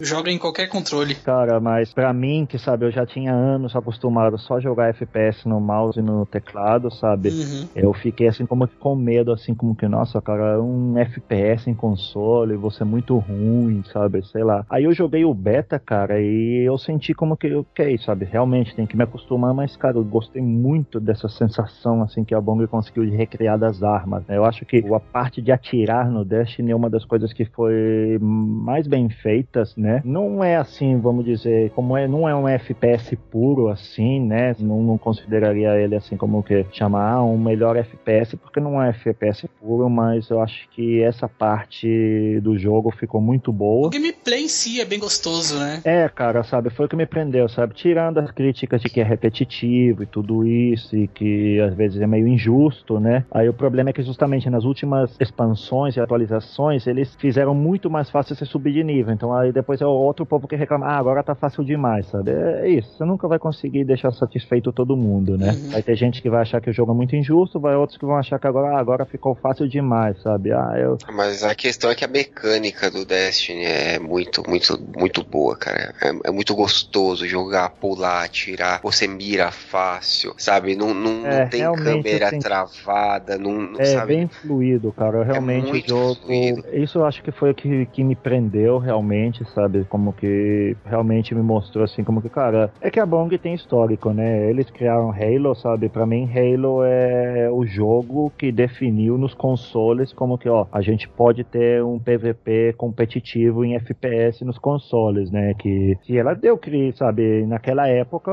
sempre teve FPS em console, mas os competitivos era PC, cara, que era é Quake e Unreal Tournament, eram os que mandavam até os anos 2000, 2000 e tanto, né? E o Halo foi o que marcou, cara, que você viu que nos Estados Unidos eles fizeram a MLG, o Major League Gaming, sabe? Acho que foi o que deu entrada no esports, né? Os FPS foi isso, que o Xbox lá nos Estados Unidos era o console mais popular e todo mundo jogava Halo, então acho que a Bong tem esse histórico, ela tem esse know-how, esse conhecimento, sabe? Ela sabe como fazer um bom FPS, né? É engraçado você falar sobre a, a Bang, né, que fez o Halo, que é só você olhar pra armadura dos Guardiões que você lembra muito do, do, dos Spartans de Halo, né? É muito parecido. Né? É, e se não me engano, que eu Halo eu só joguei o 1 que saiu em PC, eu nunca tive Xbox, então nunca pude jogar os outros, né? Uhum. Mas tinha pessoal que falava, eu não lembro em qual Halo exatamente, mas que existiam umas referências pro Destiny, sabe? Isso anos antes de ser anunciado o jogo, sabe? Os caras já tinham como que a ideia, né? Mas o jogo ainda não tinha sido anunciado uhum. e eles conseguiram, assim, acho que era um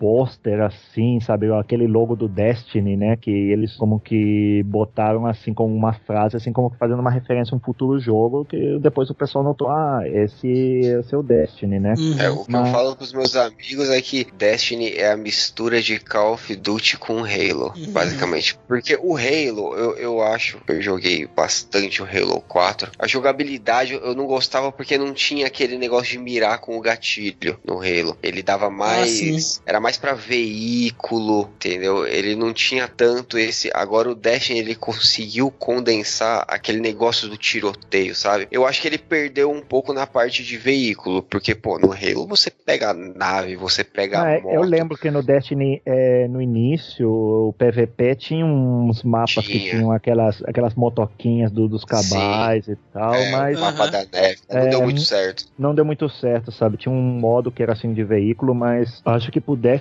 pros mapas, não, não eram mapas tão grandes, né? Então. É. Acho que veio ficava ou era muito apelão ou você ficava muito exposto, então não, não deu muito certo. Mas assim que o Destiny, eu acho que o PVP dele era algo diferente, dependendo da subclasse, né, da, tanto da classe da subclasse que você escolhia, era um pouco diferente as estratégias, né? As granadas são diferentes, o ataque corpo a corpo tem efeitos diferentes, eram diferentes e os especiais, cara, os especiais eram uma coisa que você podia virar uma partida por completo, sabendo usar o especial no momento justo, né? E tem especiais que eram somente ofensivo, tinha outros que eram mais tipo defensivo, tinha uns que era muito situacional, você podia configurar ele para usar, né? Então eu acho que um PVP bem, bem diferente, né? Que você não vê em outros FPS, assim, sabe? Como que uma diferença assim, entre classes e ao mesmo tempo sempre, quando eu lembro que saiu o Taken King, né? Que o Demolidor Solar era super apelão sabe? Era uma coisa que. É, ele é muito Você escutava o plim o martelinho e você todo mundo, demoledor, demoledor, sai correndo, sai correndo, sai correndo, sabe? Ninguém queria se enfrentar. Aí depois teve uma nerfada e aí hoje em dia já tá mais em, foi um pouquinho mais balanceado hoje em dia. É isso aí.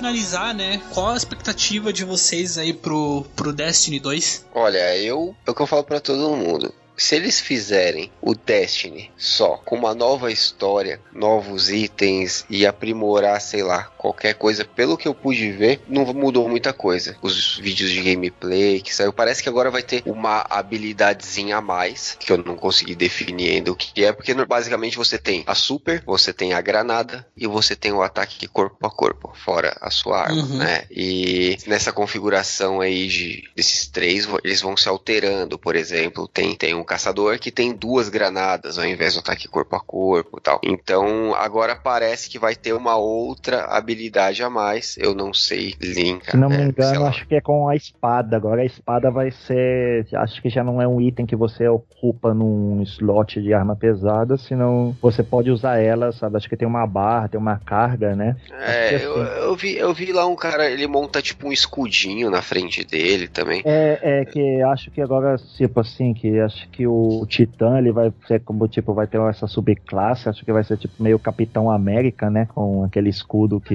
É, vai ter, acho, Então, eu acho que cada, cada classe vai ter um negocinho a mais, mas sinceramente, eu pude perceber assim que no, no Destiny normal ninguém tem cara, né? Não aparece o rosto de ninguém, fora uhum. o, alguns humanos quando você tá, na... É, quando você tá na, na torre, que se você escolhe não usar capacete, né? Dentro é, das opções do jogo. Mas, né? Mas é... é, exatamente. Mas eu não sei se agora, pelo menos que eu vi nos trailers, eu, eu, não sei se isso, se isso vai mudar, né? Mas o fato é assim, já tá aparecendo, pelo menos na imagem conceitual, já aparece um cara sem capacete, né? Uhum. Então eu não sei se vai ter isso, se vai ter expressão facial tal. Porque também é muito cômodo pros caras caras, ah, bota todo mundo de capacete lá, né? Eles não precisam fazer expressão é, facial de ninguém. É que é meio tipo também, é, sabe, é um FPS, sabe? Você vai, você nem vai ver teu, teu personagem, né? Então é, não faz muita é. diferença assim mas coisas Mas eu que eu gostaria. Assim se, se, lançarem o Destiny igualzinho ele foi feito, para mim tá ótimo, cara. O time que tá ganhando não se mexe. Acho que não tem muito o que mudar, é que, né? É que Destiny, cara, para mim é desses jogos que ou você ama ou você odeia, sabe? Acho que ele não tem assim um ponto meio assim, sabe? Porque ou você acha que ele é chato, curto demais, repetitivo demais, ou você sabe tudo isso, mas você gosta tanto, você gosta tanto do gameplay da mecânica que você fica, sabe?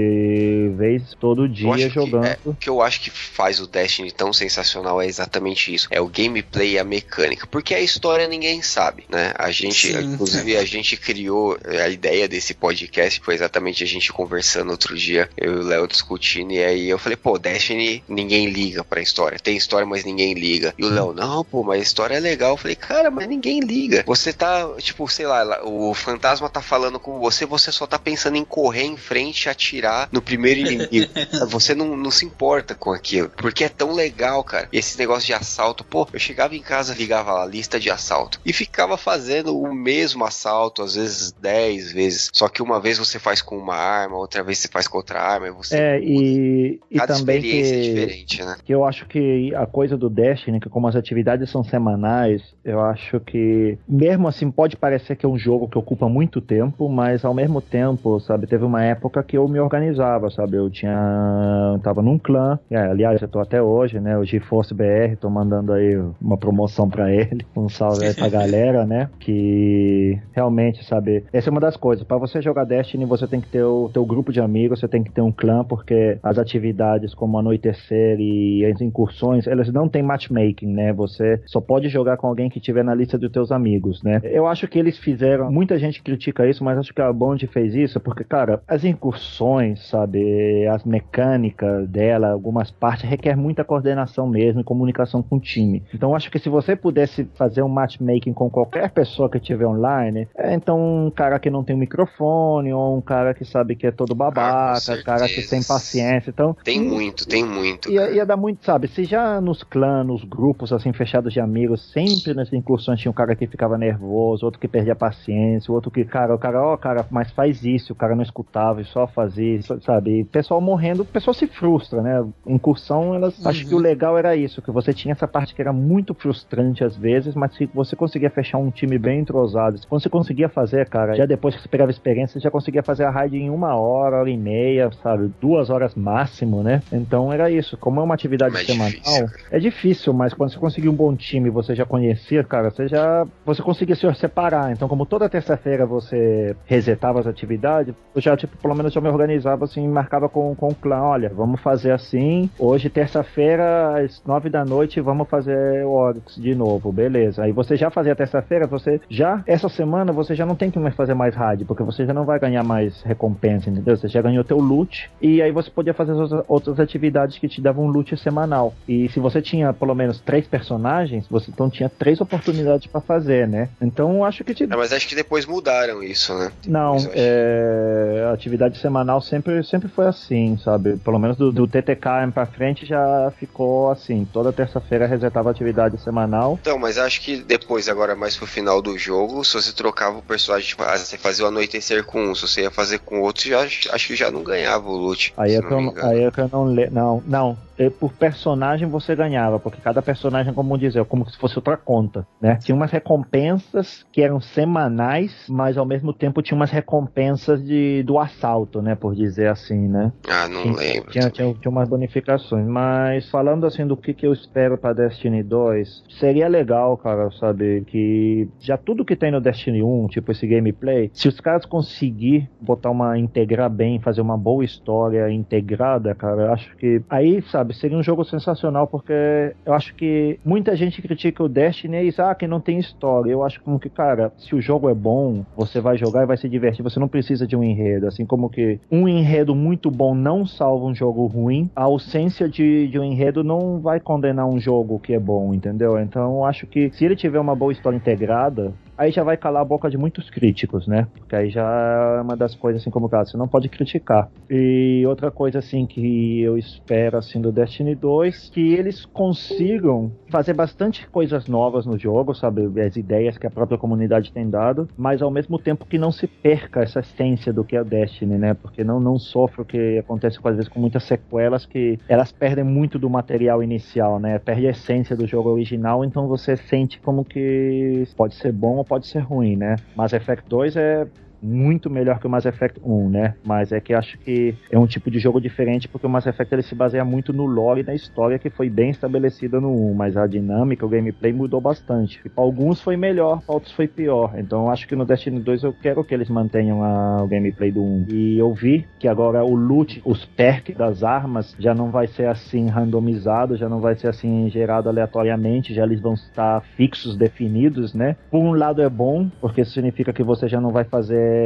50 vezes a mesma missão até farmar a arma com os perks perfeito, né? Que cansa, né, sabe? E não todo mundo tem tempo para fazer isso. Acho que é uma das coisas que muitos amigos meus, tipo, se afastaram do Destiny, acho que foi por isso, porque eles se frustravam, sabe? Assim como que, pô, eu gosto do jogo, eu quero jogar, mas para poder ter um equipamento bom, eu tenho que, tipo, repetir um montão de coisa e já fiz um montão de vezes a missão e só vem lixo. Então acho que isso também desanima um pouco as pessoas, né? Assim, ter uma base maior de jogadores mas acho que no Destiny 2 espero eles fazendo isso já vai dar uma, uma solução para isso. De resto, sabe, eu gostaria que pelo menos para atividades tipo Assalto do Anoitecer, que eles liberem o matchmaking, cara, porque eu acho que quando já no lançamento de uma DLC do jogo, talvez okay, o pessoal não esteja com equipamento upado completo, com as melhores armas e meio noob, assim, né? Porque você tá numa coisa nova. Mas, cara, depois de um mês, dois meses de sair de uma atualização, uma expansão, já todo mundo tá bom, tipo, um assalto à noite terceira, eu acho que é algo que você poderia fazer com uns randoms na internet sem maiores problemas, né? Que a incursão, sim, eu acho que deveria de continuar sendo fechada,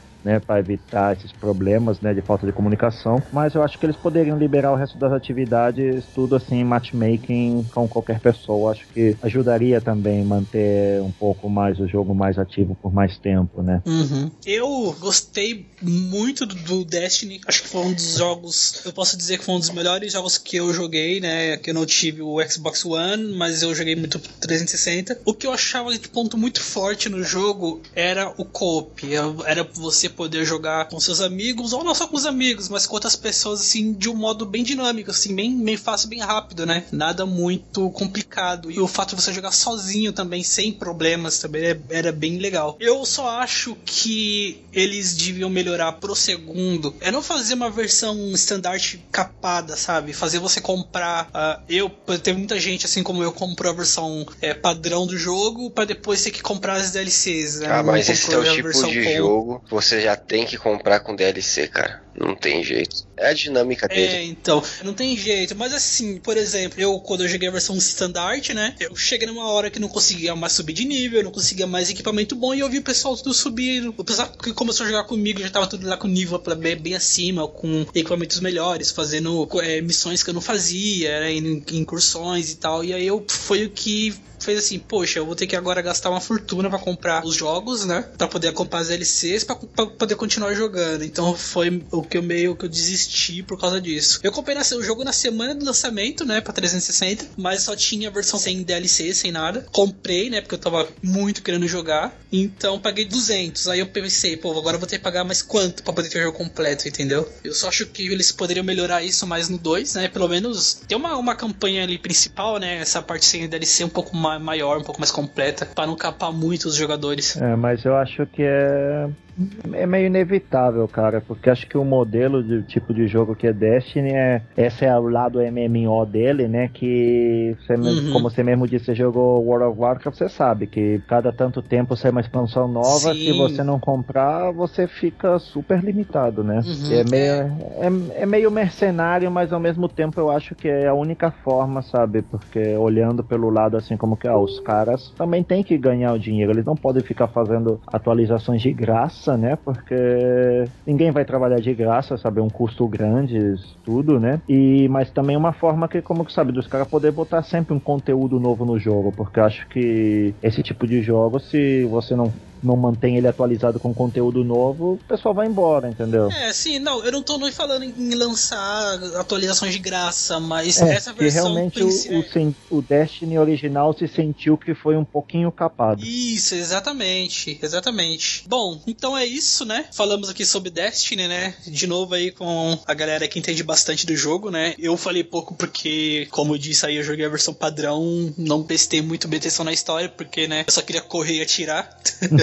Mas é um jogo divertido, muito divertido. É um jogo tão legal que às vezes você não tem nada pra fazer, mas você só tá lá admirando a paisagem, fazendo aquelas missõezinhas do mapa mesmo, aquelas secundárias aleatórias. Andar, andar naquelas motinhos também é super divertido. Isso. O jogo é muito legal, muito divertido até hoje. Com certeza eles vão caprichar no 2, né? Que a, a Bang. Muito difícil a Bang é, fazer uma, uma sequência ruim, né? Que eles vêm ali, ali dos Halos, né? Os Halos ali um melhor que o outro. E agora é só esperar o lançamento do jogo, né? Todo mundo ansioso aí pro lançamento do jogo. Ó, eu já tô pensando aqui que agora ele vai sair pra PC, né? Então, Aham. eu tô na dúvida, mas eu acho que eu vou comprar a versão de PS4, né? Pra poder continuar jogando aqui com o meu clã, que a gente já tem tempo, né? E já tem, sabe, toda a estrutura formada. E se no futuro eu imagino que vai sair alguma versão tipo como coletânea, né, como saiu, né, que Destiny já com todas as expansões juntas para PC, sabe, daqui uns dois, três anos, quem sabe, num precinho assim, camarada, eu com certeza já vou ter zerado tudo no PS4, então eu vou comprar a versão da coletânea no PC só para ver como que é, né, sabe que até lá eu acho que já placa de vídeo possivelmente já terei feito um upgrade, então já vou poder jogar em 4K. Quem sabe até lá as 1080 já estão num precinho mais barato. É, legal, legal. É, Adriano? Eu queria agradecer aí o pessoal pelo espaço mais uma vez. pedir para todo mundo que ouvir aí o podcast e gostar que comente lá, deixe seu comentário. E é isso aí. É isso aí, joystickers. Esse foi o nosso podcast Destiny. E aí, você tem alguma história bacana, interessante para falar sobre o jogo? Alguma experiência que você teve jogando? Conte pra gente. A gente gosta de ouvir essas histórias. E não deixe de ficar por dentro de todas as novidades do Joystick Terrível. Então, segue nós lá no Twitter, segue nós lá no Facebook, no YouTube e também estamos no Alvanista, rede social gamer. Beleza? Só pesquisar lá pro arroba Joystick Terrível que você vai achar todas as nossas redes. Então é isso aí. Até mais. Falou. Abraço, galera. Falou. Até Outro, mais. Tchau.